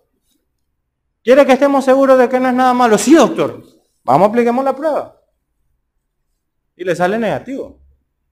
¿Y por qué le salió negativo? Porque estos son complejos adiposos. No es nada malo. Tenemos nuestras rugas palatinas, tenemos el rafe palatino medio, ¿verdad? Que es el proceso de unión ósea entre lo que serían los procesos palatinos laterales en el desarrollo embrionario, cerca del primer trimestre de desarrollo fetal. Tenemos lo que es la separación entre el paladar blando y el paladar duro. Esto es sumamente importante para hacer las prótesis, ¿verdad, doctor? Sumamente importante hacer esta diferencia. Estamos, estamos fregados, ¿verdad? Entonces también el fondo de surco, revisar ahí, ¿verdad? Las ruguitas palatinas y todo. Pacientes que de repente también se lastiman y aparece la ruga. Miren, me salieron unas cosas ahí irregulares en el paladar, son las rugas palatinas dos semanas. Vamos a ver qué pasa. Ok, ¿qué le ven de raro a este paladar?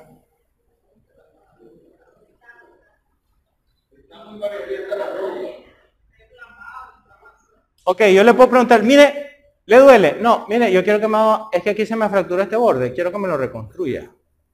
¿Cuánto me quita? Así dicen algunos pacientes. No le han dicho eso. O sea, a mí me choca que me, o sea, ¿cuánto me quita? O sea, es como que si yo le diga al muchacho que amablemente me atiende en la gasolinera, ¿cuánto quita por llenarme el tanque? Se escucha raro, ¿no? Pero así dicen los pacientes, que cuánto me cobra por hacer esto. Pero encontramos esto. Y tocamos, y tocamos dos posibilidades. Tocamos firme. O tocamos blando. Y sea A o sea B, no duele. Hagámosle su resina, hombre, ya. No, hay que, hay que ver que eso. ¿Qué necesitamos de base? Miren, hay una radiografía, yo sé, el doctor se va a familiarizar mucho con ella. A mí me enseñaron el pregrado a hacer, yo creo que le enseñé a hacerla también, y es una radiografía que poco se hace ahora. Y no me refiero a la periapical, no me refiero a la lete mordida y no me refiero a la ortopantografía. La oclusal. La radiografía oclusal es sumamente importante. Pero ¿qué pasa? Bueno, es que, ah, es que yo tengo sistema digital, pero en el sistema digital no viene una placa de ese tamaño. Pero podemos hacer algunos artificios para poder tomar con eso, ¿no? Si no, tomemos nuestra radiografía oclusal. Con la radiografía oclusal yo me voy a dar cuenta cómo está este agujero incisivo. Si está ampliado, si está hinchado, puede no estar alterado. Si no, si mi radiografía oclusal no me dice nada, ni modo. Aquí hacen, aquí hacen eh, con BIN. Hacen aquí, hay un lugar para hacer con BIN. Tomografía axial computarizada. ¿Sí hay? Ah, ¿Cuánto vale? ¿Su 100? ¿80? 200. Ah, pues entonces, bueno.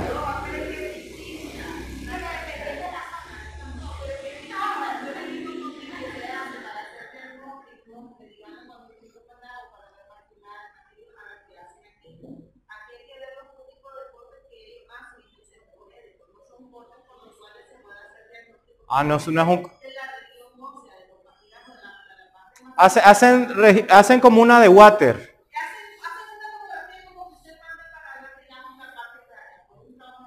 Sí, no es tan específico. Ya. Para hacer cefalometría o cirugía de implante. Entonces, bueno, si no, si no hacen acá, entonces mejor ni modo. Reserve un día, váyase a Managua, tómese la tomografía. Necesitamos saber qué es lo que hay ahí. Ok, fijémonos en la papila, fijémonos en las arrugas también, fijémonos en, el, en, el, en las características de cómo deben de tener y aprendamos a palpar también. Tomémonos nuestro tiempo. Tomémonos nuestro tiempo. Caso de marzo de este año.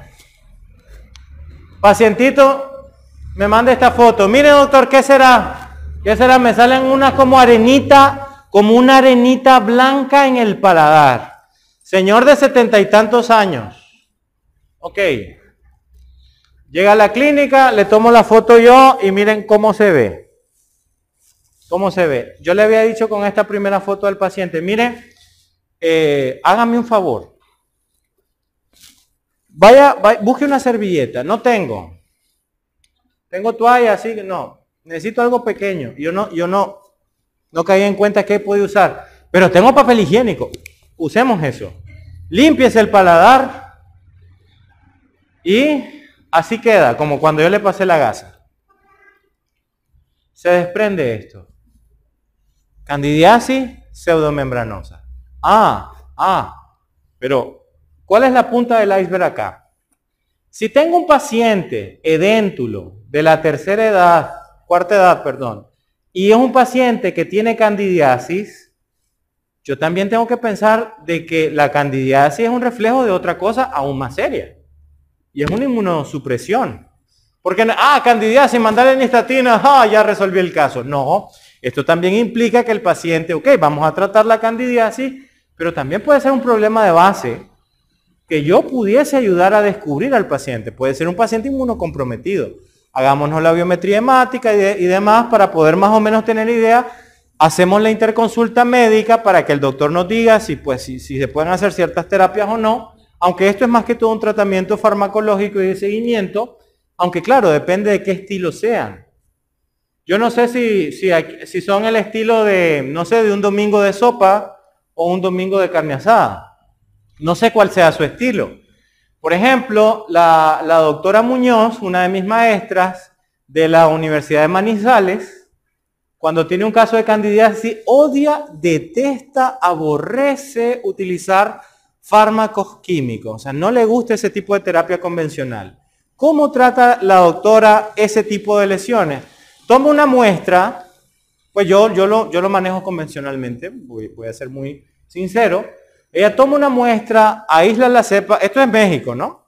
Aísla la cepa y ella hace una formulación probiótica y le da una terapia en yogur de probióticos al paciente y espera que mejore y los pacientes mejoran.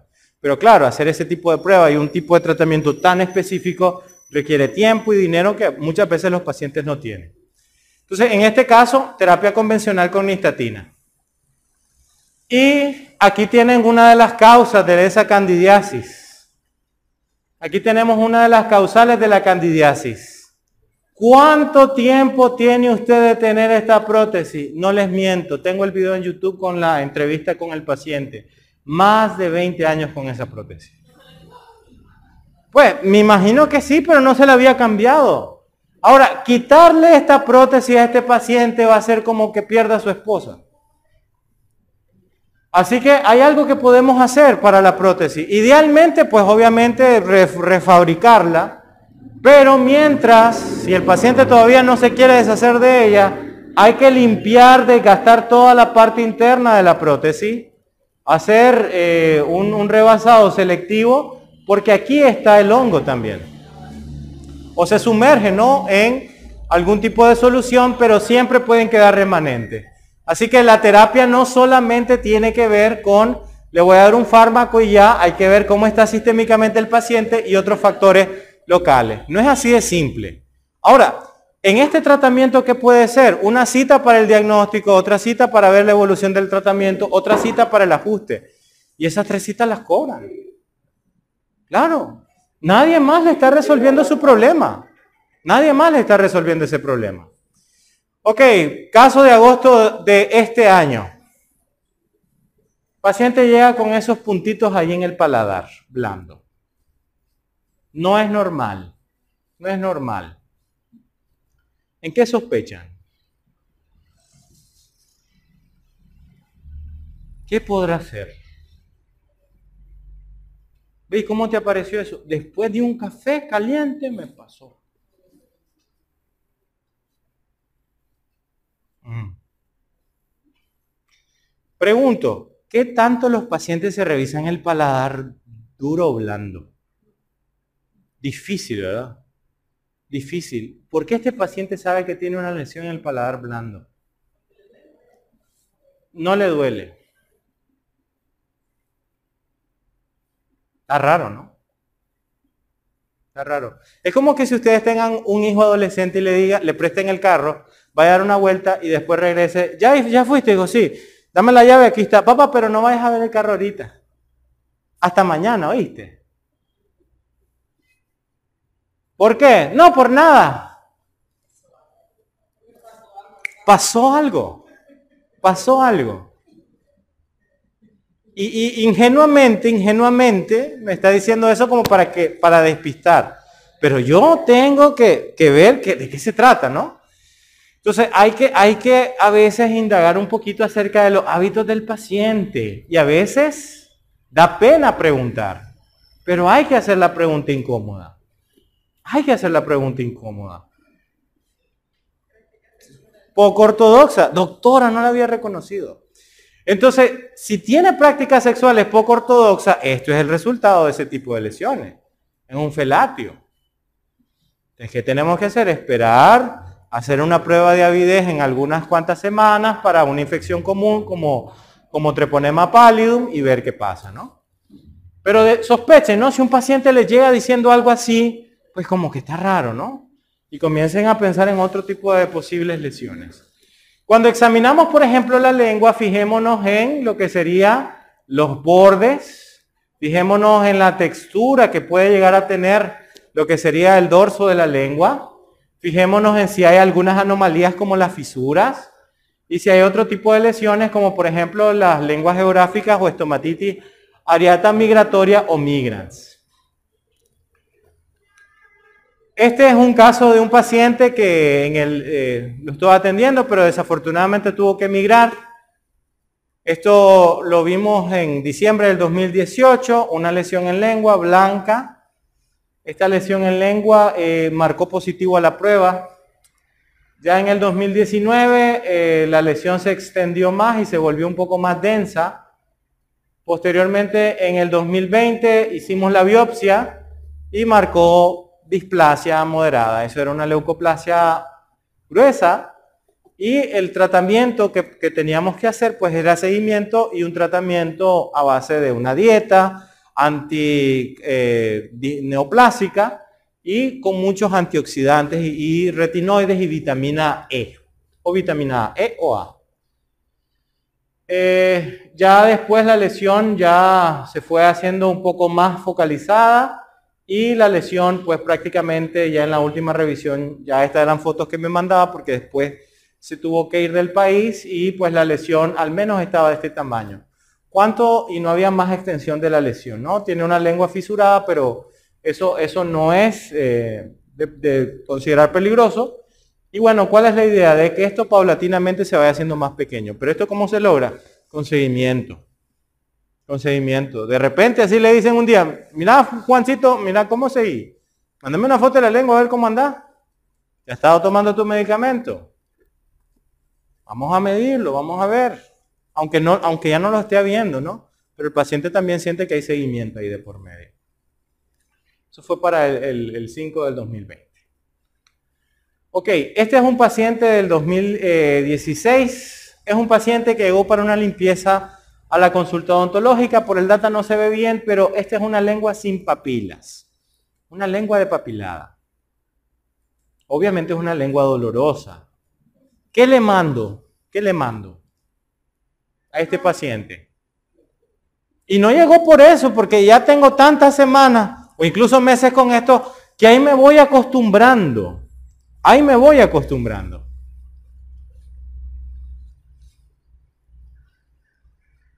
¿Qué le mando a este paciente? Levánteme la mano, ¿quién va a mandar ácido hialurónico?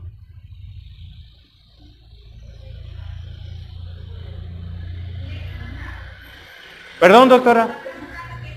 ¿Quién mandaría ácido hialurónico en este caso? Doctora, ¿usted le haría un presupuesto a un paciente sin verlo? ¿Cuánto me cobra por un puente de tres? Tres dientes son los que me faltan. Y usted dice, ah, voy a hacer un presupuesto de, un, de uno de tres unidades cuando tal vez es de cinco, seis o siete. Porque, sí, o, eh, sí, hay muchas variables, ¿no? Si usted le da un presupuesto al paciente, el paciente cree, ok, y si fueran, vamos a suponer, cinco mil Córdoba, el paciente llega con los cinco mil Córdoba, usted, ah, fíjese que son 15 mil. Entonces el paciente dice, pues me dijo que eran 5, ahora son 15, me mintió. No, lo que pasa es que no podemos dar un tratamiento si no tenemos un diagnóstico. Primero necesitamos un diagnóstico para luego dar el tratamiento. Y ese es un error que cometemos. No sabemos qué cosa es y le hacemos una recomendación sobre la base del desconocimiento del diagnóstico. Una lengua de papilada es típico de una enfermedad sistémica que se llama anemia perniciosa. ¿Qué le mando a este paciente? Vaya hacia el laboratorio en ayuna. Quiero que se haga una biometría hemática. ¿Qué es lo que voy a ver? Una hemoglobina normal y unos eritrocitos reducidos. ¿Qué es lo que tiene usted? Anemia perniciosa. ¿Cómo me curo esto? Vaya donde el médico internista. Porque su problema oral es producto de un problema sistémico que el internista lo va a tratar, no yo. Yo le puedo recomendar cosas para aliviar el dolor, pero no lo va a curar. Y esa cita obviamente implica pues ese tratamiento. Ok, este, este fue un caso de ahorita de la pandemia. Miren, en la lengua, cara ventral de la lengua. Miren, una lesión exofítica copuliforme con un vértice en el centro. Si a, mí me, si a mí me llaman por teléfono y me dan las características y yo no estoy viendo la imagen, Lesión exofítica, cupuliforme, con vértice en el centro, desafortunadamente voy a pensar en algo que se llama goma sifilítico, estadio 3 de sífilis. Veo yo la lesión y bueno, nosotros, como bien hemos dicho, tenemos que hacer una buena revisión de la historia clínica, pero esta paciente, ¿qué tratamiento recibe? Perdón, este paciente tiene un tratamiento de ortodoncia, pero tiene unos penachos linguales, porque la paciente tiene un hábito de protractilidad lingual.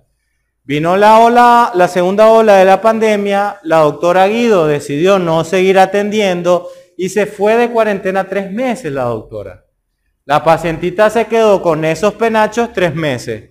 El hábito retráctil se fue acostumbrando y generó este tipo de lesión. Se hace la extirpación de la lesión y ¿qué resulta ser? Un fibroma traumático. ¿Cómo nos salió nuestra prueba? Negativa. Pero si, si, por ejemplo, esto aparece y no hay ningún estímulo generador, pues ahí sí nos tenemos que preocupar. Claro, y si tenemos dudas, pues aplicamos la prueba. En el piso de la boca, pues dentro de la anatomía, recordar, ¿verdad? El piso de la boca, la desembocadura de la glándula sublingual, las carúnculas, el frenillo, lo que serían las plicas linguales. Esta mucosa es bastante lisa, ¿verdad? Fondo de surco y demás. Ahí tenemos las carúnculas, el frenillo lingual, la desembocadura de la glándula sublingual, tenemos los pliegues linguales o plicas linguales. Ahí tenemos también las venas raninas. Y el fondo de surco, ¿verdad? Que tiene que ser uniformemente profundo. Si usted lo primero que vio fue esta carie, estamos mal. O esta restauración de amalgama, ¿no? Revisemos todo que llegue. Me quiero colocar una resina ahí. Revisemos porque en el detalle más pequeño puede estar ahí la diferencia. Entonces vamos a ver cómo se hacen esas pruebas diagnósticas. Vamos a ver algunos ejemplos de pruebas diagnósticas. Este es el doctor, el, que, de la limpieza que les conté, no le puedo decir su nombre, pero con él trabajamos, ¿verdad? Ahí en la clínica. Y dentro de lo que nosotros ofrecemos en la clínica es la parte de patología oral. Este fue un casito bien interesante de una pacientita que llegó a la consulta porque quería cambiarse este puente y unas restauraciones y tenía este abultamiento que ni mente le había puesto la paciente a esta lesión. Esto está en la publicidad de la clínica. Y eh, comenzamos a analizar la lesión, le aplicamos la prueba, salió positivo, tuvimos que hacer la biopsia. ¿ya? Porque era una lesión que tenía un comportamiento peligroso. Pero el paciente, el paciente probablemente si yo le digo, mire, ya se fijó de ese bultito que tiene ahí. Sí, pero no me duele, ahí ya tengo rato. Pero mire, eso puede ser peligroso. Ah, de verdad. Le podemos hacer una prueba y se le explica antes, sí. Le tiene que explicar. Aquí pueden pasar dos cosas. Que quede marcado y sea positivo o que se limpie todo y que no sea malo. Y usted le puede, le puede dar chance. Pero si le sale positivo, hay que ver de qué se trata. Con eso no le estoy diciendo qué cosa es, pero ya le estoy diciendo de que eso puede tener alguna repercusión en el futuro. ¿Qué dijo la señora? Programemos la cirugía. A la semana la estábamos haciendo. ¿Ya? Era una hiperplasia reactiva que tenía un componente displásico sobre la superficie. Por eso marcó positivo. También pues hacemos lo que sería la parte de la, del abordaje de lesiones orales, porque es algo que tenemos que ofrecer también como una, un tratamiento, así como en las otras clínicas. Este doctor lo conocí, bueno, yo creo que usted lo conoció, doctor. Este doctor yo lo conocí en el 88 en República Dominicana, en El. Sí. Eh. Fue el director de la escuela de El Salvador, de la escuela de la Universidad de Salvador. Claro, el doctor Benjamín.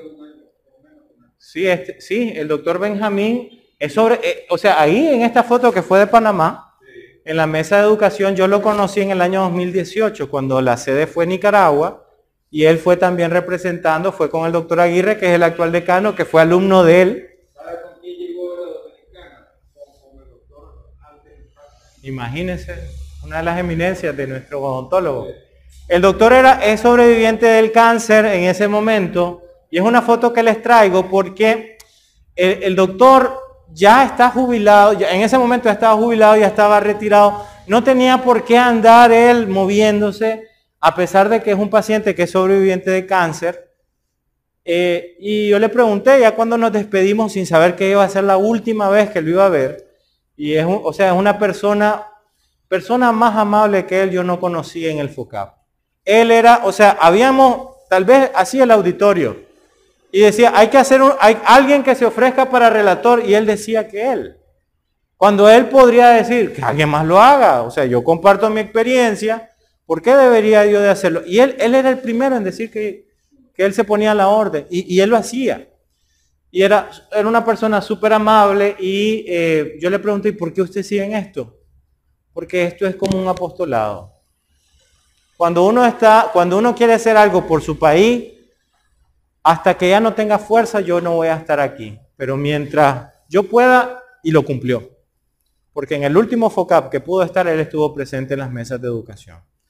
doctor Benjamín. Y era del área de, radiología, imagenología y también de lesiones orales. Así que es una, es una persona muy admirable, es un gran ejemplo de la región centroamericana y son de las cosas que uno puede vivir cuando es miembro del colegio odontológico.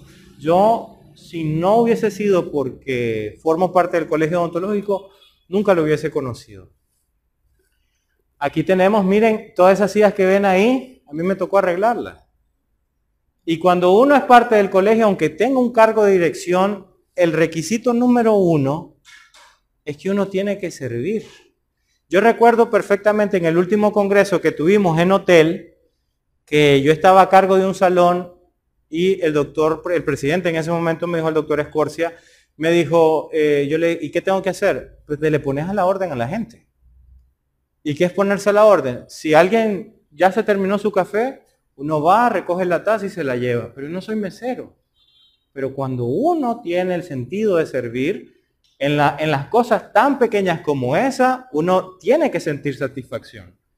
Porque diferente de lo que se piense el estar en el, en el estar en el colegio ontológico es de compartir, es de compartir muchas cosas porque el beneficio es para el gremio, es por, es por la causa, ¿no? O sea, los que estamos ahí literalmente estamos por amor a la camiseta.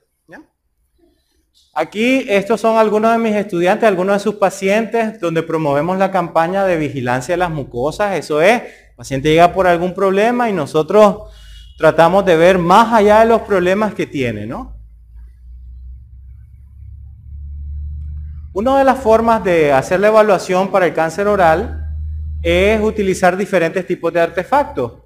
Este es un artefacto eh, que se conoce como el Identify 3000, y es, un espejo bucal que tiene unas luces de diferente intensidad y de diferentes tonos que me permiten eh, apreciar los cambios en la mucosa eh, a través de ese contraste.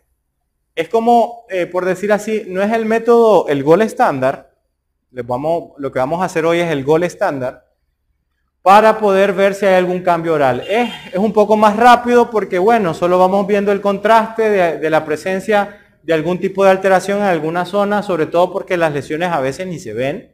Y eso me permite, me permite ver algunos cambios o alteraciones en algunas zonas, ¿no? Me permite ver algunas lesiones en zonas que son un poco difíciles de acceso. Otro, otro tipo de mecanismo es el, el, el veloscope, este lo pude, lo pude trabajar con un eh, doctor, ustedes lo pueden buscar en sus redes sociales, se llama el doctor Gerber de Costa Rica, y eh, eh, él pues tuvimos un entrenamiento, porque esto es de Cirona, sobre el uso del Veloscope, que es por ejemplo, no veo ningún tipo de cambio, utilizo esa mirilla y se comienzan a ver alteraciones ahí. Cuando se ven de otro color, eso genera pues que necesita ser evaluado un poco más profundo. Eso lo que permite ver es la condensación de cromatina que tienen ciertas células que pueden estar más allá del espacio eh, que se pueda ver. ¿no? Aquí tenemos el Veloscope, es recargable y tiene, tiene una aplicación solo para iOS para poder tener videitos que se pueden ir grabando. Un tip importante para hacer la evaluación con el Veloscope, que es una luz como la de la lámpara de fotocurado de gran intensidad, es eventualmente apagar las luces y utilizarlo ahí, ver la mirilla, ver los cambios. Este, aparato tiene una gran dificultad. Y es que como, como estamos restringidos a eso, ver cosas como en la zona retromolar o en la parte del paladar blando se nos hace bastante complicado. Para labios, para encía en la zona anterior, para lengua en la parte de los dos tercios anteriores, la cara dorsal y ventral, piso de la boca ayuda bastante, pero para lesiones más posteriores eso es uno de sus grandes handicaps. Como ustedes pueden ver, no es tan grande, pero caro el bandido. Y bueno, eso tiene que ir acompañado de una evaluación clínica del paciente bastante exhaustiva. Eh, es importante colocarle protección ocular al paciente también uno tener alguna protección ocular o entreabrir los ojos para solo ver a través de la mirilla. Y muy, muy importante, pues apagar las luces del, del consultorio para poder tener un mejor contraste. Aparecieron luego unos análogos, como decir la versión china de unos eh, parecido con unos lentes, pero esto es la verdad que Crest era el que lo impulsaba, pues la, la FDA no los terminó aprobando porque pues la intensidad de luz, la longitud de onda no permitía, daba muchos falsos positivos. Entonces, ¿qué fue lo que pasó? Tenían una, una lámpara que ya estaba certificada, esta está certificada, está aprobada por la FDA, está normada para, ahí estoy regresando las imágenes para ver el veloscope, pero esa que les mostré, que era como de una lamparita de mano, esa no. ¿Y qué fue lo que pasó? Bueno, tenemos un Veloscope que vale cerca de los 5 mil dólares y tenemos esas lamparitas de 100 dólares. El problema es que el doctor que tenía el aparato de 5 mil dólares cobraba sus 65 dólares por la prueba, pero el que tenía la lamparita de 100 cobraba 65 dólares también. El que cobraba 65 dólares y tenía el Veloscope podía tener un, un un registro más fiel, más fidedigno, pero el que tomaba la prueba con la lamparita no era tan fiel y así que al final los resultados no eran tan éticos. Por eso es que eso lo pueden encontrar por ahí, pero no es como la mejor alternativa. Vamos a ver, porque se me pegó un poco ahí la, la diapositiva. Ya vamos a ir viendo lo que sería cómo se hace la prueba. Y vamos a ver algunos cuantos casos de ejemplo a ver ahí, ahí ya, regresamos. Esas lamparitas pues no funcionan muy bien, pero bueno, están ahí como una alternativa. Hubo un movimiento por allá del año 2016 que era utilizar las lámparas para hacer eso, pero como tenemos tantos tipos diferentes de lámparas, pues no lo recomiendo mucho. Es como, es como la otra lamparita, pues no es tan fidedigna, no es tan fiel. La intensidad es uno de los problemas que tienen este tipo de elementos. Ahora, este es un caso que, se viene evaluando año en periodo de tiempo. tenemos una pequeña mancha que cada vez se fue siendo más intensa y obviamente más grave. 2014, 2016 y aquí tenemos 2017. Las lesiones sin tratamiento, sin abordaje van a ir cambiando y cada vez se van haciendo más peligrosas. Así que si yo tengo a mi paciente hoy la primera vez, evalúo bien todo, porque un pequeño cambio se puede convertir en un grave cambio en el futuro, donde tengan que hacer un procedimiento quirúrgico bastante complejo, y aquí quizás el procedimiento quirúrgico era bastante simple. Entonces nosotros, si hacemos un diagnóstico temprano, nosotros vamos a poder evitar que el paciente llegue así, y si llega así son más costos, más consecuencias, eh, tanto para él como para su familia. Cuando nosotros revisamos la literatura, y lo dejé de quinto lugar como el gol estándar, que es el azul de toloidina como uno de los elementos que es el gol estándar para el diagnóstico de lesiones como el carcinoma o lesiones peligrosas específicamente para cavidad oral. Eh, varios artículos desde 1983 recomiendan este método como para el diagnóstico y los otros métodos que, ah, emergentes o nuevos métodos que aparecen son el resultado de utilizar en los casos controles el azul de toloidina. ¿Esto qué significa? Si el azul de toloidina a un paciente con la lesión marca positivo, el veloscope tiene que marcar eso positivo. Y esa es una manera de comprobar de que el aparato sí funciona. De los, de los métodos que les mencioné, de entre el Identify, el Veloscope y el, la mirilla de CREST, el que tiene más índice de efectividad es el Veloscope. Pero ¿cuál es la, el referente ¿Cuál es el, método para calibrar si realmente funciona? Es el azul de toloidina. Entonces, es el gol estándar para el diagnóstico de lesiones. Hay, eh, por ejemplo, otros métodos imagenológicos, pero estos se ponen en contraste cuando se comparan con el azul de toloidina, porque es el elemento regidor. Para el Journal Británico de Odontología, el uso de lo que sería el azul de toloidina como método diagnóstico debería ser uno de los principales aliados a la hora de la detección temprana de cualquier tipo de lesión. Una lesión temprana diagnosticada a tiempo puede evitar muchas complicaciones al paciente, costes económicos y también secuelas que eh, desmejoran la calidad de vida del paciente. Entonces, hoy lo que les vengo a hablar es acerca de, vamos a ensayar cómo se hace eh, la prueba diagnóstica con el kit de diagnóstico de lesiones orales. Este es un kit que trae su registro, trae una serie de herramientas que ahí vamos a enseñarles cómo funciona, eh, infografías, educación al paciente y trae pues los elementos básicos para poder hacer lo que sería el diagnóstico, que es el azul de toloidina y el ácido acético. Vamos a ver cómo funciona la, técnica para hacer la prueba.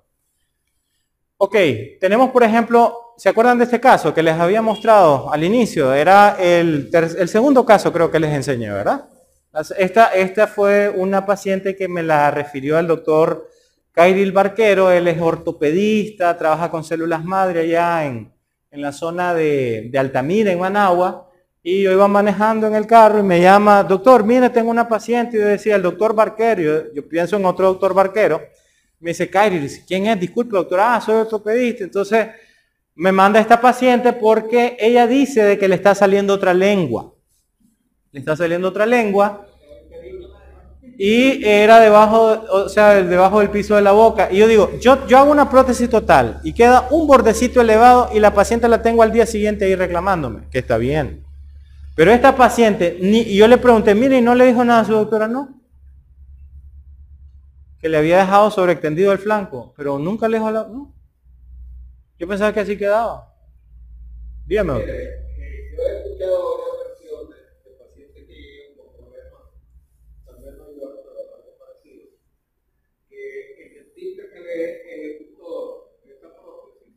Así que. Le dice, eso como los zapatos.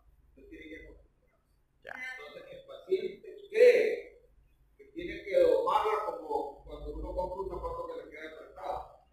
La diferencia es que un zapato no es rígido como una prótesis. Claro. Y entonces se puede perder o le echan alcohol, formas de, de pero una prótesis no. Sí, claro.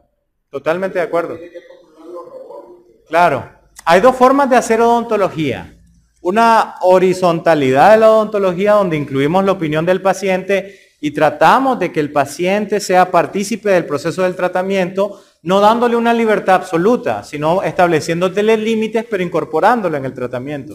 Pero esa odontología, como la que estamos hablando, es una odontología vertical.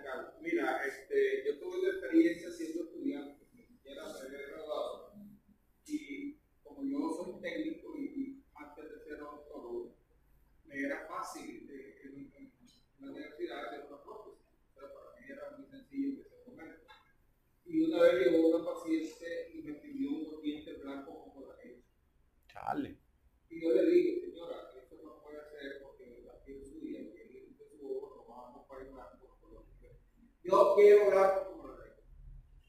Entonces yo tuve que acceder pues, y se lo hice. Al día siguiente estaba con toda la familia, casi me arrastra con el le dejé blanco Entonces uno debe tratar, esto por experiencia se lo digo, de convencer al paciente que lo que necesita, no que el paciente le diga.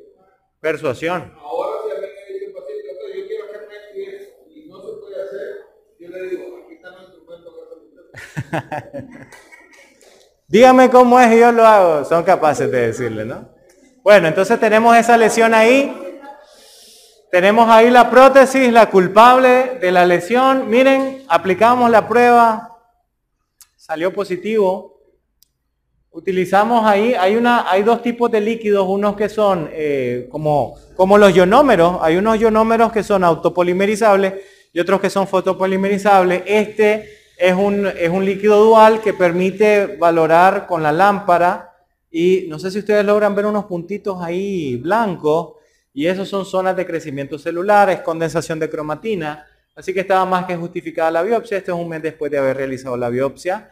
De la paciente todavía, por suerte había solo en la parte superficial displasia leve, así que la paciente, ¿qué hicimos? Bueno, quitamos la lesión y nos quedamos con la prótesis. ¿Por qué? Porque si no la paciente de alguna manera iba a usar la prótesis que era la causante de la lesión y pues dejamos hacerle la prótesis de vuelta a la paciente. Entonces, eh, la educación del paciente es importante, como dice el doctor. O sea, si nosotros nos enfocamos en, hablarle al paciente acerca del diagnóstico de las lesiones, que hay más problemas que caries enfermedad periodontal, pues logramos convencer a los pacientes. Entonces, ¿cómo, cómo, cómo hacemos nosotros la prueba? Bueno, lo primero es que necesitamos encontrar algo raro. Eso es lo primero vamos a encontrar algo raro sobre las mucosas. Ya vimos la anatomía normal, vamos a encontrar alguna alteración. Eh, ¿Cuáles son los criterios de selección de caso? Primero se recomienda la prueba si son lesiones reactivas asociadas a prótesis que son de carácter asintomático. Porque pueden ser un fibroma, pero pueden ser algo más. ¿Se acuerdan de la pequeña abultamiento en la encía? Parecía que era algo sencillo, pero al final resultó siendo algo malo. ¿Por qué? Porque no tenemos algunos elementos que nos ayuden a poder mejorar el diagnóstico. Esto nos ayuda a eso. Lesiones reactivas que estén asociadas a prótesis, pero que éstas sean asintomáticas. ¿Cuál es el otro criterio? ¿Cuándo se recomienda hacer la prueba? Si tenemos lesiones ulcerativas crónicas, pero que no duelen. Uf, lesión borde lateral de la lengua, les tengo un caso, es el, el caso creo con el que vamos a cerrar la charla de hoy. Van a ver, van a ver, la verdad, le tengo miedo a ese caso, honestamente. Ya les voy a contar por qué le tengo miedo. Ese es el otro criterio. Otro criterio para recomendar la prueba de lesiones blanquecinas asintomáticas. Por ejemplo, estas lesiones blancas, que a veces pueden ser hiperkeratosis, tenemos que, un tip que que les doy es limpien la superficie con una gasita y séquenla con la jeringa triple y revisen la encía, porque a veces es una mancha tan pequeña que no se va a ver si está con saliva ahí. Y a veces la lesión más pequeña puede, puede generar algún tipo de cambio. ¿Cuál es otro de los criterios? Lesiones eh, ubicadas en el triángulo de la muerte. Ya les dije cuál es el triángulo de la muerte. Las zonas retromolares bilateralmente, piso de la boca y la lengua. Ah, tip importante. Ustedes ven esto blanco, ¿verdad? Aquí no apliquen la prueba. Si ustedes lo asocian a saburra o falta de higiene, no lo apliquen. Porque esto nos puede alterar la percepción diagnóstica. Primero mandemos a hacer una higienización. La lesión aquí es esta lesión roja que está, fíjense ustedes bien, en la zona retromolar. Es una lesión roja y no duele. Si es una lesión dolorosa, pues probablemente no sea tan efectiva. ¿Cuál es lo otro? ¿Se acuerdan lo que le pedí yo a la paciente, la, la señora Alegre? ¿Se acuerdan? ¿Qué le dije a la hija? Sí, que hiciera, que, que respondiera el cuestionario. Y cuando la paciente responde el cuestionario y le sale un nivel alto, esos pacientes tenemos que hacerle la prueba. Aún cuando no veamos ningún cambio. ¿Y dónde se lo vamos a hacer? En el triángulo de la muerte. Bordes laterales de la lengua, zona retromolar y piso de la boca. Si el paciente marca un riesgo medio o alto, aunque no vea nada, aplico en bordes laterales de la lengua, piso de la boca y zona retromolar. ¿Y qué le puedo decir al paciente? Hasta hoy no tenés nada que esté creciendo todavía. Pero ese hábito te puede generar que esa lesión pueda proliferar en un futuro. Y hoy tenés riesgo medio. Pero si seguís así, tu riesgo puede ser alto. Sobre todo en bordes laterales de la lengua, donde aparece con mayor frecuencia lesiones que son bastante peligrosas. Ahí se escanea el código y el paciente, el paciente conteste el cuestionario. ¿Por qué es importante que conteste el cuestionario? Porque el paciente solito, haciéndole clic en las respuestas apropiadas, es penoso que un paciente le diga ciertos hábitos que no va a querer decir. Que lo haga él solito, usted solo compárteme su resultado. Y en el resultado no me va a decir que contestó de una manera u otra. Entonces, eso ayuda bastante. Si me sale riesgo aumentado, entonces tengo, tengo cuidado. ¿no? Eh, ¿Qué otra recomendación para hacer la prueba? Lesiones que estén ubicadas específicamente en el triángulo de la muerte, sea placa, sea lesión ulcerativa no dolorosa o lesión elevada. Eh, ¿Cuándo se recomienda la prueba? También lesiones que son de larga duración, de larga duración. Esta, esta fue una pacientita que llegó, a, esta paciente llegó a la universidad para que le extrajeran este par de dientes. Pero el muchacho que le iba a atender, eh, estábamos viendo en patología las lesiones eh, de cáncer oral. Y entonces la paciente le dice, mire muchacho, fíjese que me quiero extraer estos dos dientes, así tan fáciles, le dice. Y cuando la señora le muestra el labio, y mira el muchacho esto, dice, no doña, no ve que eso puede ser un cáncer. Ustedes hubieran visto a esta señora, ella llegó un martes a la universidad, yo la terminé viendo un viernes de esa misma semana, y cuando el muchacho me cuenta, yo tengo a la paciente ahí, y estoy llenándole la historia clínica, y le digo, dígame, ¿en qué le puedo ayudar? Es que mire, lo que pasa es que yo venía a sacarme los... O sea, sí, al punto de tener que agarrar una servilleta, llevársela a la señora, tranquila, tranquila, cuénteme. Yo no me puedo morir porque solo de mí depende, el marido me dejó. Eh, o sea, una, situación ahí. Es bien importante saber y tener el tacto de decir las cosas, ¿no? Para no preocupar de, de previo a un paciente. No se recomienda la prueba en lesión dolorosa. Poco tiempo de evolución. Ah, es que me comí una ranchita y me lastimé. Ah, le vamos a aplicar. No, pues ahí no tiene sentido, ¿no? También tenemos que ser racionales. O sea, por esta úlcera nos van a tomar una radiografía, ¿verdad? Si fuera algún abultamiento, una fístula, alguna cosa así, pero en este caso no. Donde tenemos lesiones inflamatorias, ustedes le toman el índice de placa y aquí tenemos, aquí duele, sangra, y aquí tenemos bastante placa, tenemos un diente ectópico, está doloroso, inflamatorio, tenemos mala higiene, pues obviamente no le hacemos la prueba, ¿verdad? Lesiones que están en fase inflamatoria.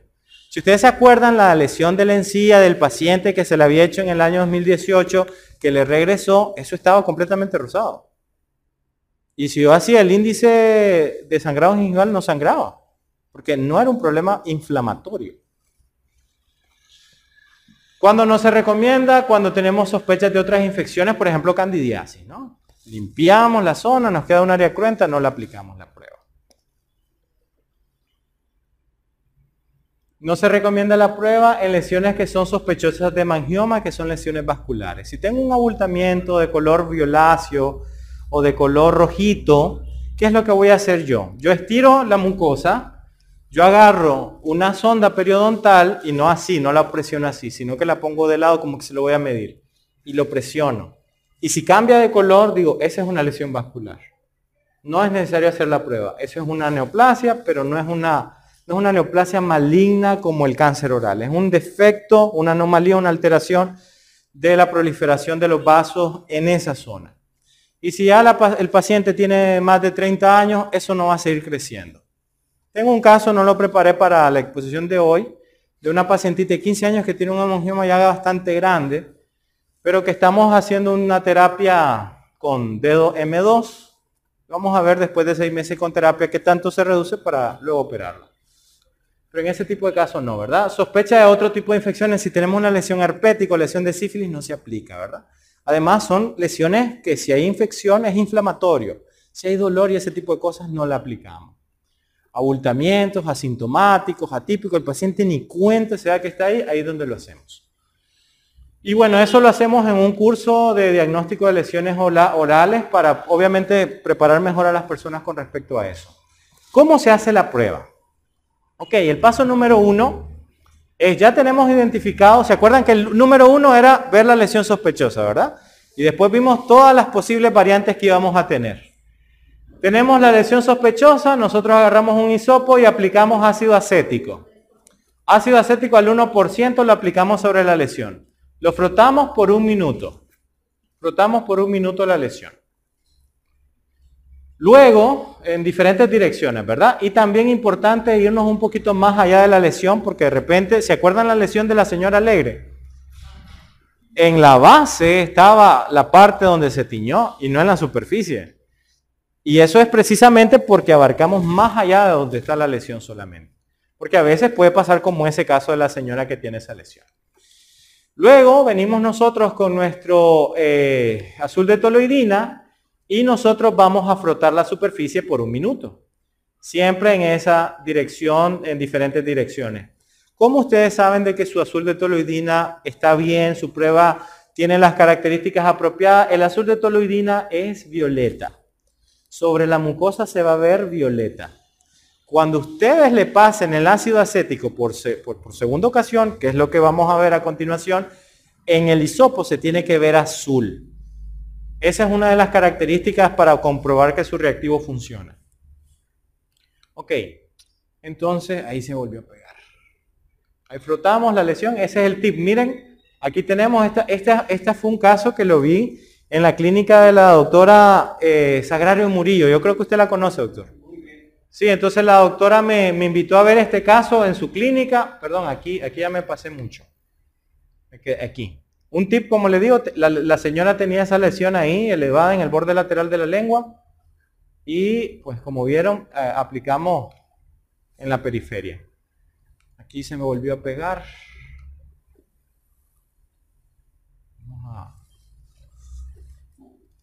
Ahí vamos, vamos a ver si carga.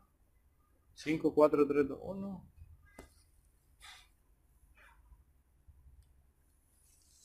Vamos a ver. Ahí debería de aparecer. Ahí el tip que les digo de irnos un poquito más allá de la lesión. Luego vamos a remover el azul de toloidina con ácido acético. El primer paso era colocar ácido acético. El segundo azul de toloidina. El siguiente es... Acuérdense que aquí es 4 porque lo primero es encontrar algo raro, ¿verdad? Entonces comenzamos a frotar y fíjense que el hisopo ya se pone azul. Esa es una, una de las características para ver si su reactivo funciona bien. Entonces comenzamos a remover todo el aspecto de la lesión y nos tiene que quedar limpio. Todo lo que yo coloqué del color violeta sobre la lesión tiene que desaparecer. Para eso hago diferentes cargas con el ácido acético. Y si me marca positivo, pues de ahí yo tendría que programar en algún momento lo que sería la biopsia de la lesión. ¿Qué pueden hacer ustedes? Ustedes pueden no querer hacer la biopsia, no meterse a eso, pero ustedes perfectamente pueden dejar el caso hasta realizar la prueba, tener un resultado positivo o negativo y derivar. Ya el doctor que lo vaya a recibir dice, hombre, esto ya me está diciendo a mí de que sí, sí está justificado realizar la biopsia. Y es algo que perfectamente ustedes pueden realizar en su consultorio. Es una prueba, como ustedes se fijaron, no es difícil, no es invasiva y eh, le trae algo nuevo al paciente que no conocía. Pues se realiza el abordaje quirúrgico, pues ya sea que ustedes lo hagan o no, para ver de qué se trata la lesión. Vamos a cerrar con este último caso. Yo ya sé que están aburridos, pero ya vamos a terminar, no se preocupen. Este caso fue del 6 de, este mes. Del 6 de este mes. Eh, aquí se nos cayó el cargador.